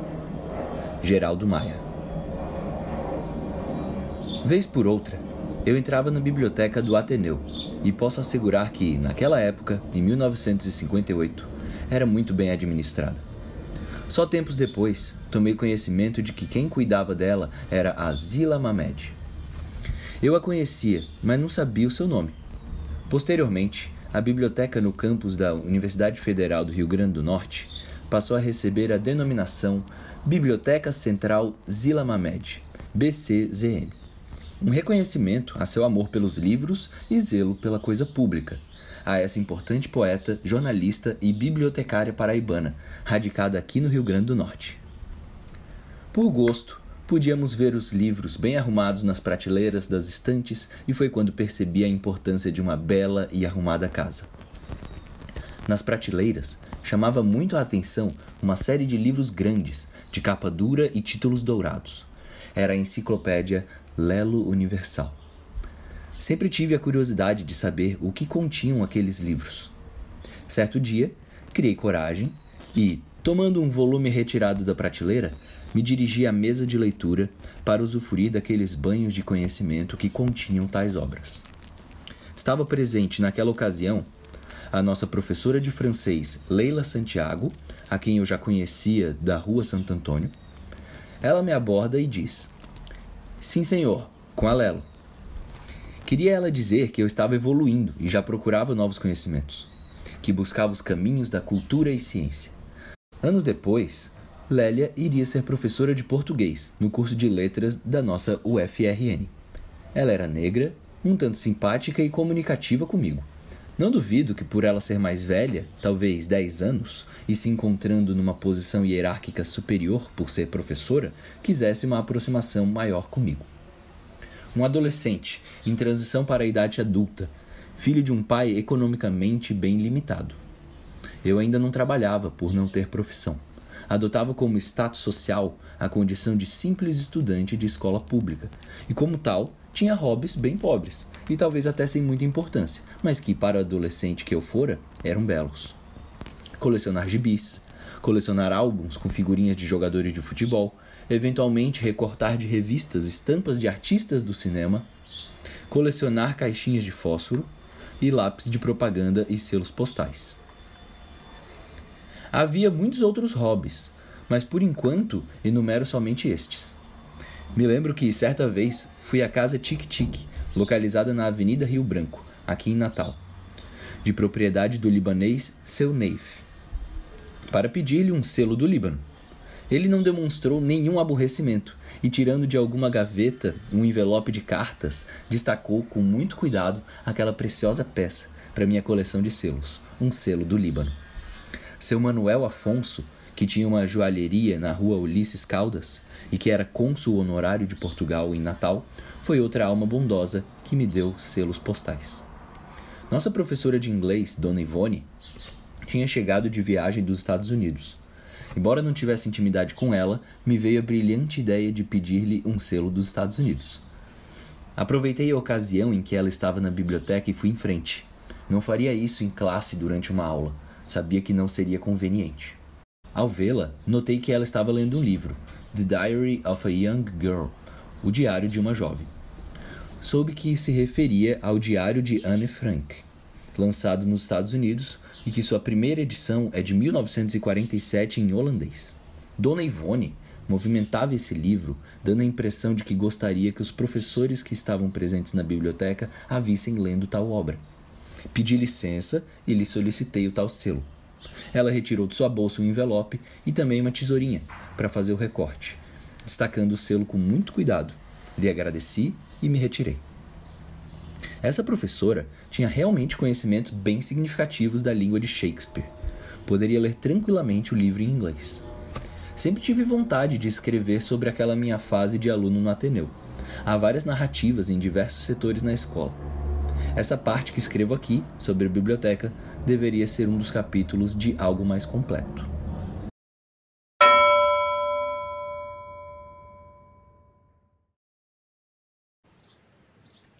Querida alma em busca de luz, de Jerome Silvestre. Dirijo-lhe estas palavras como um sussurro suave do universo, uma melodia secreta que ressoa em cada fibra do seu ser. Permita-me guiá-lo em uma jornada interior, onde as palavras transcendem o tempo e o espaço para alcançar a eternidade da alma. Imagine uma floresta densa, onde cada árvore, cada folha, cada folha de grama vibra em harmonia com o universo. Nesta floresta, sua alma é uma centelha luminosa que dança com as estrelas, ela conhece os segredos dos antigos, dos elfos, dos seres encarnados na Terra desde tempos imemoriais. Somos todos guardiões da chama, sentinelas da luz, mesmo que às vezes nos esqueçamos disso. A nossa jornada neste planeta é uma busca para redescobrir esta verdade. O amor é o fio condutor da nossa existência, tecendo laços invisíveis entre cada ser, cada momento. Quando você percebe essa realidade, seu coração se abre como uma flor ao nascer do sol.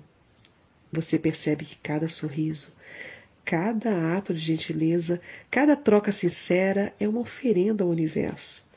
Cada momento se torna uma celebração do amor que reside em você, em mim, em todos nós. Deixe-se guiar por essa energia benevolente. Permita que o amor brilhe através de você, como a luz através das árvores da floresta encantada. Não procure entender com a mente, mas sinta com o coração. É aqui que a magia é revelada. Lembre-se que o amor é a chave que abre as portas da percepção que transcende os limites do tempo e do espaço. Neste abraço do infinito você encontrará singularidade, a alegria e a clareza que procura. Porque o amor está sempre aí em você, ao seu redor, esperando que você o reconheça. O amor é minha mensagem. E esta mensagem é para você. Qual é a tua? Gerce.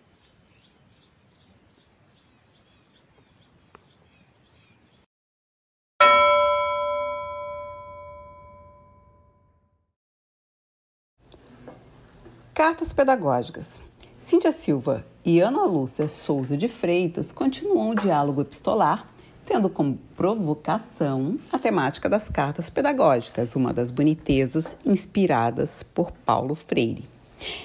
Na primeira parte, eu, Cíntia, apresento para vocês aí na edição é, digital e impressa um cartão postal que é um convite para publicação né? É, então, na primeira parte, no lado, num dos lados do cartão, eu apresento, né, tem uma imagem, convite para publicação. Vamos escrever cartas pedagógicas literárias? No verso, segue minha mensagem. Queridas, queridos e queridos, Iniciamos a preparação da edição de número 9 de nossa revista literária Texturas.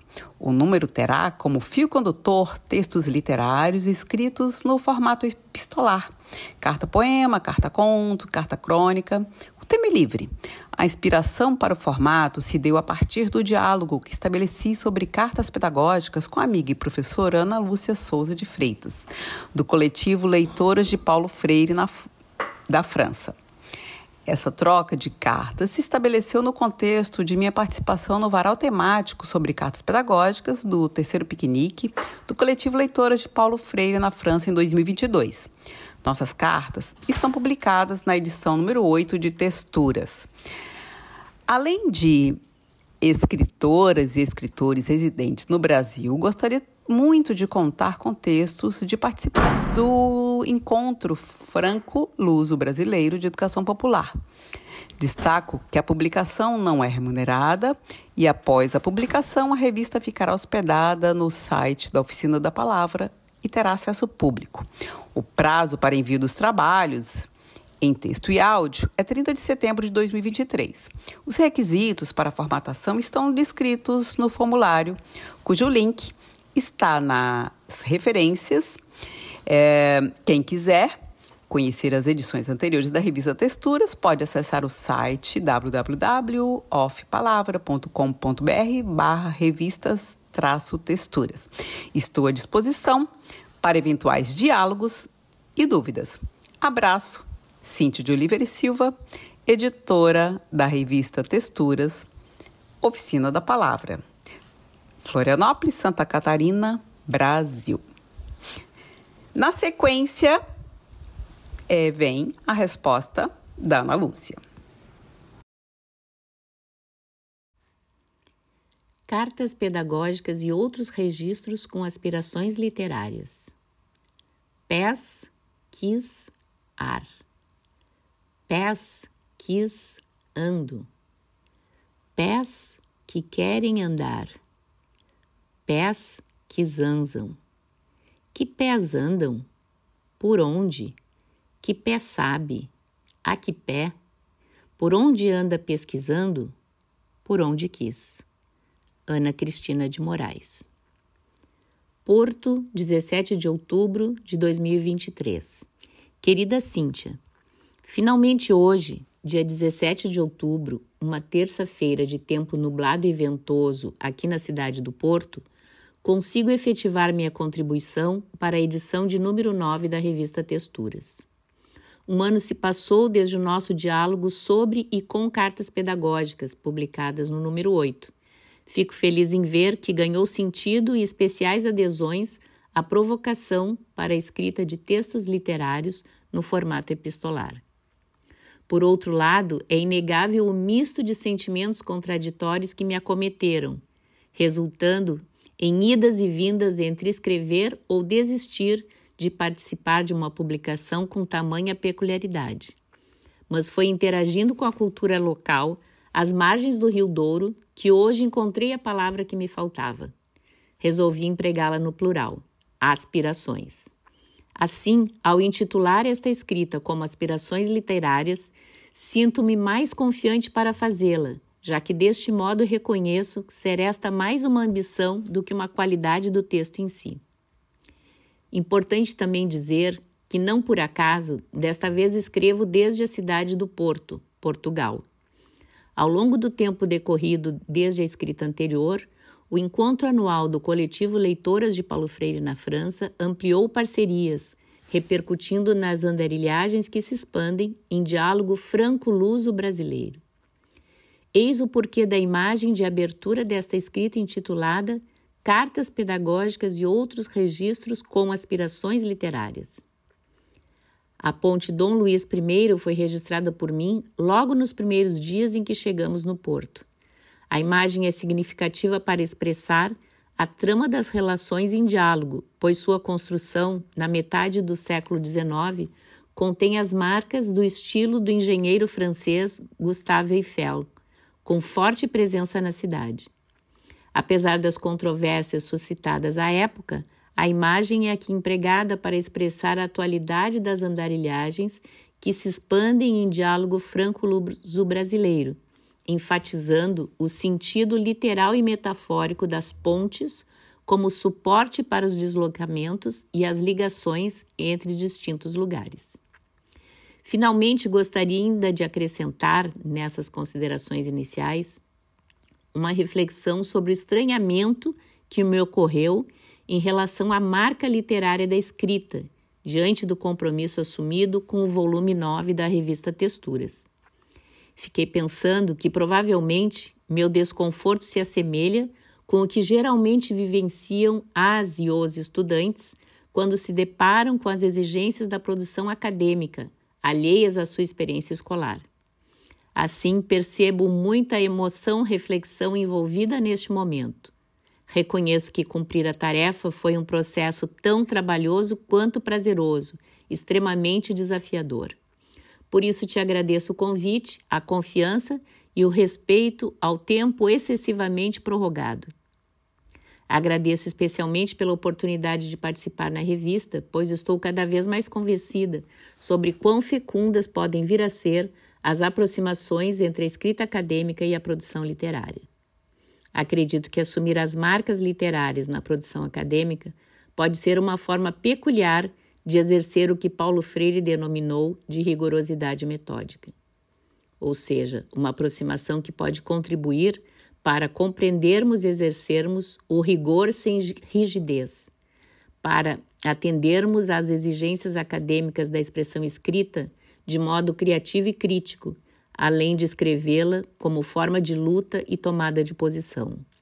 Uma escrita exercida freirianamente por quem assume um modo de estar no mundo marcado pelo enfrentamento diante da injustiça social, das desigualdades, das atrocidades, do ódio institucionalizado, das opressões de gênero, classe e raça e tantas questões que trazem à tona a reflexão sobre a relevância social da produção acadêmica, sem prescindir da expressão autoral, crítica e criativa.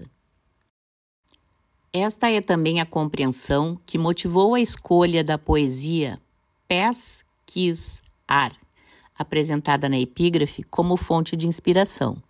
A decomposição da palavra é o recurso empregado pela colega Ana Cristina de Moraes, cuja autoria proporciona pensar possibilidades de estetização da escrita acadêmica, envolta em intenções pedagógicas. Essa leitura instigou perceber a presença da poesia, da arte e da literatura nas mais recentes andarilhagens do coletivo Leitoras de Paulo Freire na França. É nesse sentido que a escrita desta carta pedagógica busca concretizar suas aspirações literárias. Ao fazê-lo, não é difícil encontrar poesia diante da sonoridade presente no termo andarilhagem, que poderia ser decomposto de diversas formas, entre outras, an, da, ri, lha, gen. Andar, ilha, gen. Andar, ilhagem. Também se torna poética a sonoridade das palavras com que o educador Carlos Rodrigues Brandão apresenta o verbete andarilhagem no dicionário Paulo Freire. Somos humanos porque aprendemos a andar. Somos humanos porque aprendemos a pendular entre um estar aqui e um contínuo partir, ir para. Entre os que andam, viajam e vagam, há os que se deslocam porque querem, os viajantes, os turistas, os que se deslocam porque creem, os peregrinos, romeiros, os que se deslocam porque precisam, os migrantes da fome, os exilados, e aos que se deslocam porque devem, os engajados, para usar uma palavra cara aos dos anos 60, os comprometidos com o outro, com uma causa. Assim inspirada, revisitei retrospectivamente as andarilhagens com cartas pedagógicas e outros registros, exercidas pelo coletivo Leitoras de Paulo Freire na França, no intervalo de tempo compreendido entre a publicação dos números 8 e 9 da revista Literária Texturas. Não poderia fazê-lo sem referir as diferentes circunstâncias em que escrevo para o volume anterior a este. Inegavelmente, Vivemos um novo momento histórico, visto que as expectativas pré-eleitorais se realizaram. Com Lula presidente, o ano de 2023 inaugura um tempo de esperançar, que nos desafia a produzir enfrentamentos radicalmente éticos e não violentos. Dito de outra forma, um tempo que nos convida a produzir ações de boniteza. Boniteza é uma palavra-chave no pensamento freiriano que inspira as andarilhagens do coletivo Leitoras de Paulo Freire na França. É Ana Maria Freire, Nita, quem chama atenção para a amplitude e a relevância do termo ao organizar a obra A Palavra Boniteza na Leitura de Mundo de Paulo Freire. Publicada em homenagem ao educador no ano do centenário de seu nascimento, contém um conjunto de textos que corroboram a compreensão de Nita a respeito de que Paulo Freire costuma atribuir novos significados às palavras do uso corrente. Ele propõe uma palavra-conceito de boniteza para além do estético como qualidade de bonito. Para ele, é sinônimo de uma expressão de amor, ética, de interesse legítimo e é um ato político para vivenciar de forma plena tudo o que humaniza. Boniteza foi um conceito fundante na organização do quarto piquenique cultural com Paulo Freire no Jardim Marielle Franco, em Paris, dia 24 de setembro. Nesta quarta edição, o piquenique integrou a programação do Encontro Franco-Luso Brasileiro de Educação Popular, evento organizado pelo coletivo Leitoras de Paulo Freire na França e o Grupo de Estudos e Pesquisa em Políticas, Avaliação e Gestão da Educação, GEPAGE, da Unipampa, Rio Grande do Sul, em parceria com outros grupos de pesquisa do Brasil, da França e de Portugal, com o Instituto Bell Hooks Paulo Freire e a Associação Sol do Sul na França, e com o Instituto Paulo Freire em Portugal e a Associação dos Supervisores do Estado do Rio Grande do Sul no Brasil. Sem mais delongas, como costuma se dizer no sul do Brasil, A continuidade da escrita compartilha algumas bonitezas produzidas no processo de organização do evento, tão importante quanto sua realização em si.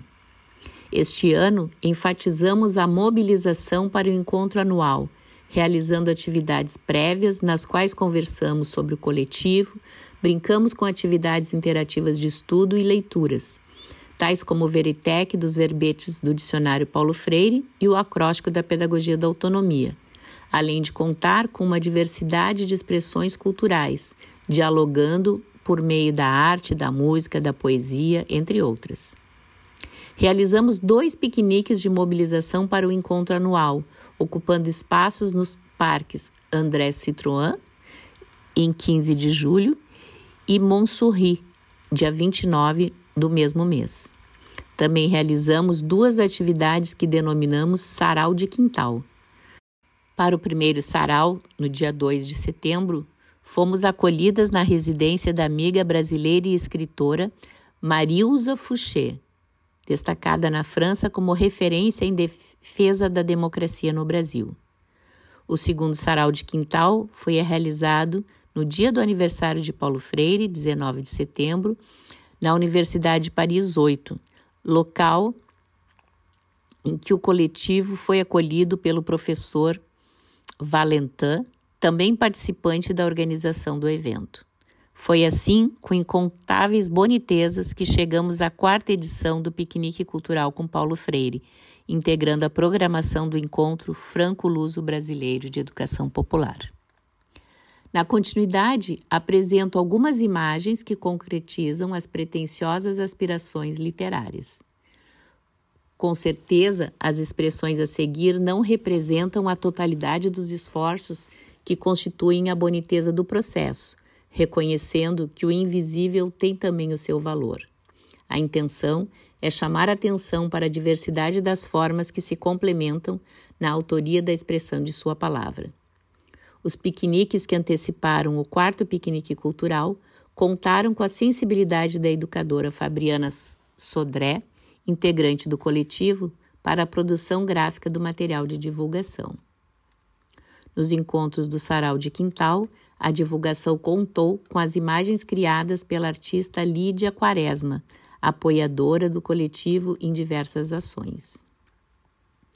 Ainda entre as atividades de mobilização para a participação no evento, realizamos uma atividade de formação de modo virtual, cuja boniteza está na abrangência das articulações em que os estudos e leituras se expandem, desafiando-nos à reinvenção do legado de Paulo Freire assim como das próprias práticas. O quarto piquenique cultural foi marcado pela boniteza da disponibilidade das participações, com talentos diversos. A atriz Gabriela Cher, integrante do coletivo Leitoras de Paulo Freire na França, nos encantou com sua sensibilidade técnica de expressão corporal ao colocar em cena a voz de Clarice Lispector. O professor Luiz Távora Furtado Ribeiro, vindo de Fortaleza para participar do evento, nos encantou com seus cordéis, incluindo uma especial criação para o evento em Paris, dizendo-nos assim: De Paulo Freire na França, tem um grupo de leitoras, mulheres associadas são suas aves cantoras. Rio Grande do Sul, Ceará, cante lá que eu canto cá, as práticas libertadoras. Não bastasse a autoria dos cordéis, o professor fez parceria com o músico Christian Degornet, os quais, juntamente com a professora Liana Garcia Lima, também integrante do coletivo, brindaram-nos com a boniteza da música que animou o encontro, tendo como tema Cantando a beleza da vida, a luta e a esperança. Outro diferencial entre as bonitezas do quarto piquenique cultural foi a presença da ceramista Ana Bravo, que integrou a programação com a oficina Impressões Freirianas. Por fim, também podemos considerar uma boniteza a enorme adesão na inscrição de trabalhos para apresentação no evento. Além de resumos simples, a inscrição incluiu cartas pedagógicas, somando esforços para credibilizá-las como uma alternativa de trabalho acadêmico mas o evento inovou com a inscrição de trabalhos em forma de cartões postais pedagógicos. A ideia, concebida na continuidade das andarilhagens de uma educadora pesquisadora, foi inaugurada neste evento e anunciou fecundas possibilidades para produzir bonitezas na escrita acadêmica. O template criado para o Encontro Franco-Luso Brasileiro de Educação Popular inaugura concepção e formatação que convidam à produção de cartões postais pedagógicos em outros contextos educativos, valorizando igualmente o processo e o resultado. Sobre a boniteza do processo de difusão do conceito, fala por si a imagem da carta convite dirigida às queridas integrantes do coletivo Leitoras de Paulo Freire na França e demais parcerias que se somam neste processo de organização do Encontro Franco-Luso Brasileiro de Educação Popular nos próximos dias 24 e 25 de dezembro. Esta foi a maneira de fomentar a reflexão sobre o conceito gestado na pesquisa sobre as andarilhagens com cartas pedagógicas em Paris. O convite para a atividade de cocriação de cartões postais pedagógicos compartilhou estudos sobre o Mete dos Verbetes, no qual realizamos uma leitura freiriana de lugares pitorescos da cidade, tendo como objetivo elucidar conceitos e despertar a curiosidade epistemológica para o aprofundamento de estudos.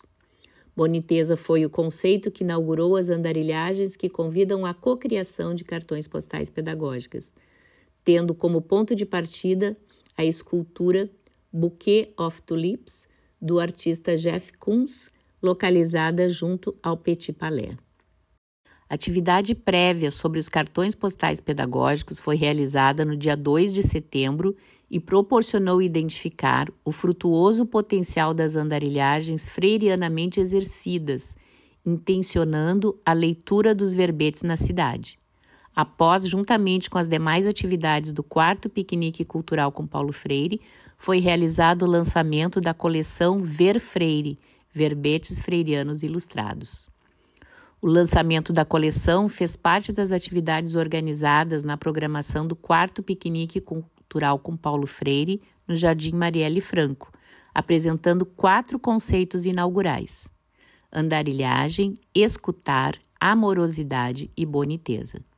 As pessoas participantes do piquenique no domingo, de 24 de setembro de 2023, esta é uma data que será o marco deste projeto, foram convidadas a inaugurar a escrita dos cartões postais pedagógicos a serem enviados pelo correio. Por enquanto, vou deixar propositalmente em aberto a continuidade da narrativa sobre o que aconteceu, porque já me alonguei na escrita. Todavia, registro assim meu convite para seguirmos compartilhando este projeto. Este convite faz sentido porque é por meio dos cartões postais pedagógicos que, mais uma vez, as andarilhagens do coletivo Leitoras de Paulo Freire na França se entrecruzam com a revista literária Texturas. Entre os cartões enviados para a participação no encontro, contamos com o que foi produzido em forma de convite aos e às participantes do evento para a publicação nesta edição da revista Texturas. Então, desta vez, nós trocamos cartões postais pedagógicos. Uma boniteza imensurável. E esta é apenas uma motivação para seguirmos criando e convidando a criar produções autorais críticas e criativas. Apesar de ainda não termos a repercussão do convite entre as produções que integram o presente volume, Penso que concluir esta carta pedagógica disponibilizando o nosso diálogo, escrito nesse novo formato, poderá instigar outras autorias nesta direção. Enfim, são muitas as ações que se complementam buscando fomentar autorias e mobilizar parcerias. Vale enfatizar, importante é ter clareza do sentido político do conceito freiriano de boniteza que nos representa e nos posiciona para seguir as andarilhagens. Produzir bonitezas é, portanto, perseguir a luta para criar condições de vida digna contra todas as formas de opressão. Sumariando as bonitezas do evento, incluo o cartaz de divulgação, cuja arte, produzida pela educadora Aline do Carmo, é expressão da potencialidade do encontro e dos desafios que decorrem da abrangência do diálogo. Antes de concluir, impossível deixar de compartilhar com imensa alegria uma realização no dia 13 de novembro, justamente quando finalizava a escrita desta carta pedagógica. Nesta data, formalizamos no site oficial da administração francesa a demanda de inscrição do coletivo como uma associação. Esse encaminhamento é resultado da soma de esforços empreendidos contra os obstáculos, de naturezas diversas, que poderiam ser motivos para desistirmos de continuar. Entretanto, quando reexistimos como coletivo, estabelecendo parcerias, nos tornamos mais fortes e menos vulneráveis. Acreditamos que o reconhecimento do Collectif Lettres de Paulo Freire en France demarcará o começo de um novo ciclo nas andarilhagens que se expandem em diálogo franco-luso brasileiro. Curiosamente, a data de registro da solicitação coincide com o aniversário de 90 anos de Nita Freire, cuja presença em nossas andarilhagens agradecemos e celebramos. Finalizo, em forma de homenagem, compartilhando a boniteza de sua presença como referência para inspirar a todas, todos e todes quanto à tenacidade e perseverança. Esta imagem soma-se às demais, fazendo diferença para corresponder às aspirações literárias, sobre as quais tenho temos muito a aprender com a revista Texturas. Forte abraço, Ana Lúcia Souza de Freitas, Porto, 15 de novembro de 2023.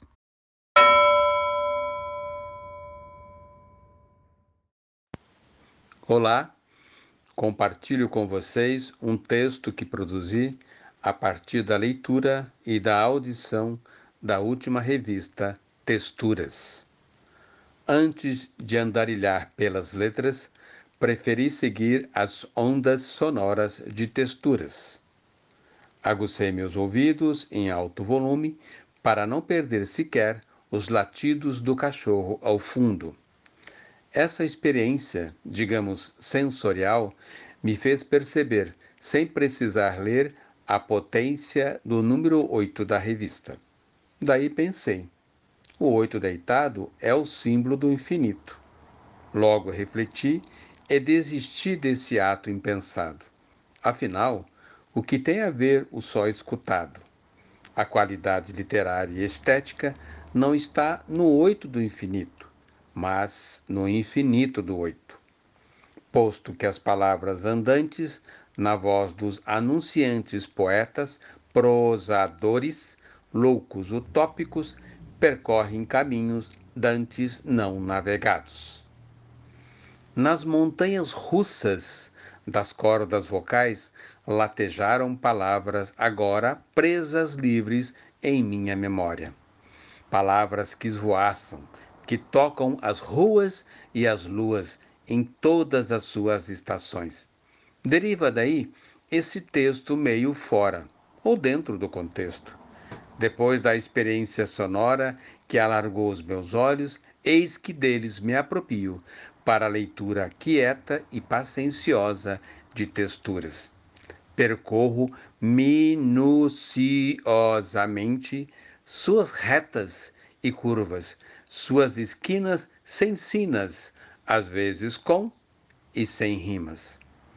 Ensimesmado pelas palavras que me abduziram do início ao fim, me dei conta de mim e do quanto não sei do universo, do verso e da prosa que unem num só espaço o sonho de ainda poder sonhar para além terra, para além mar.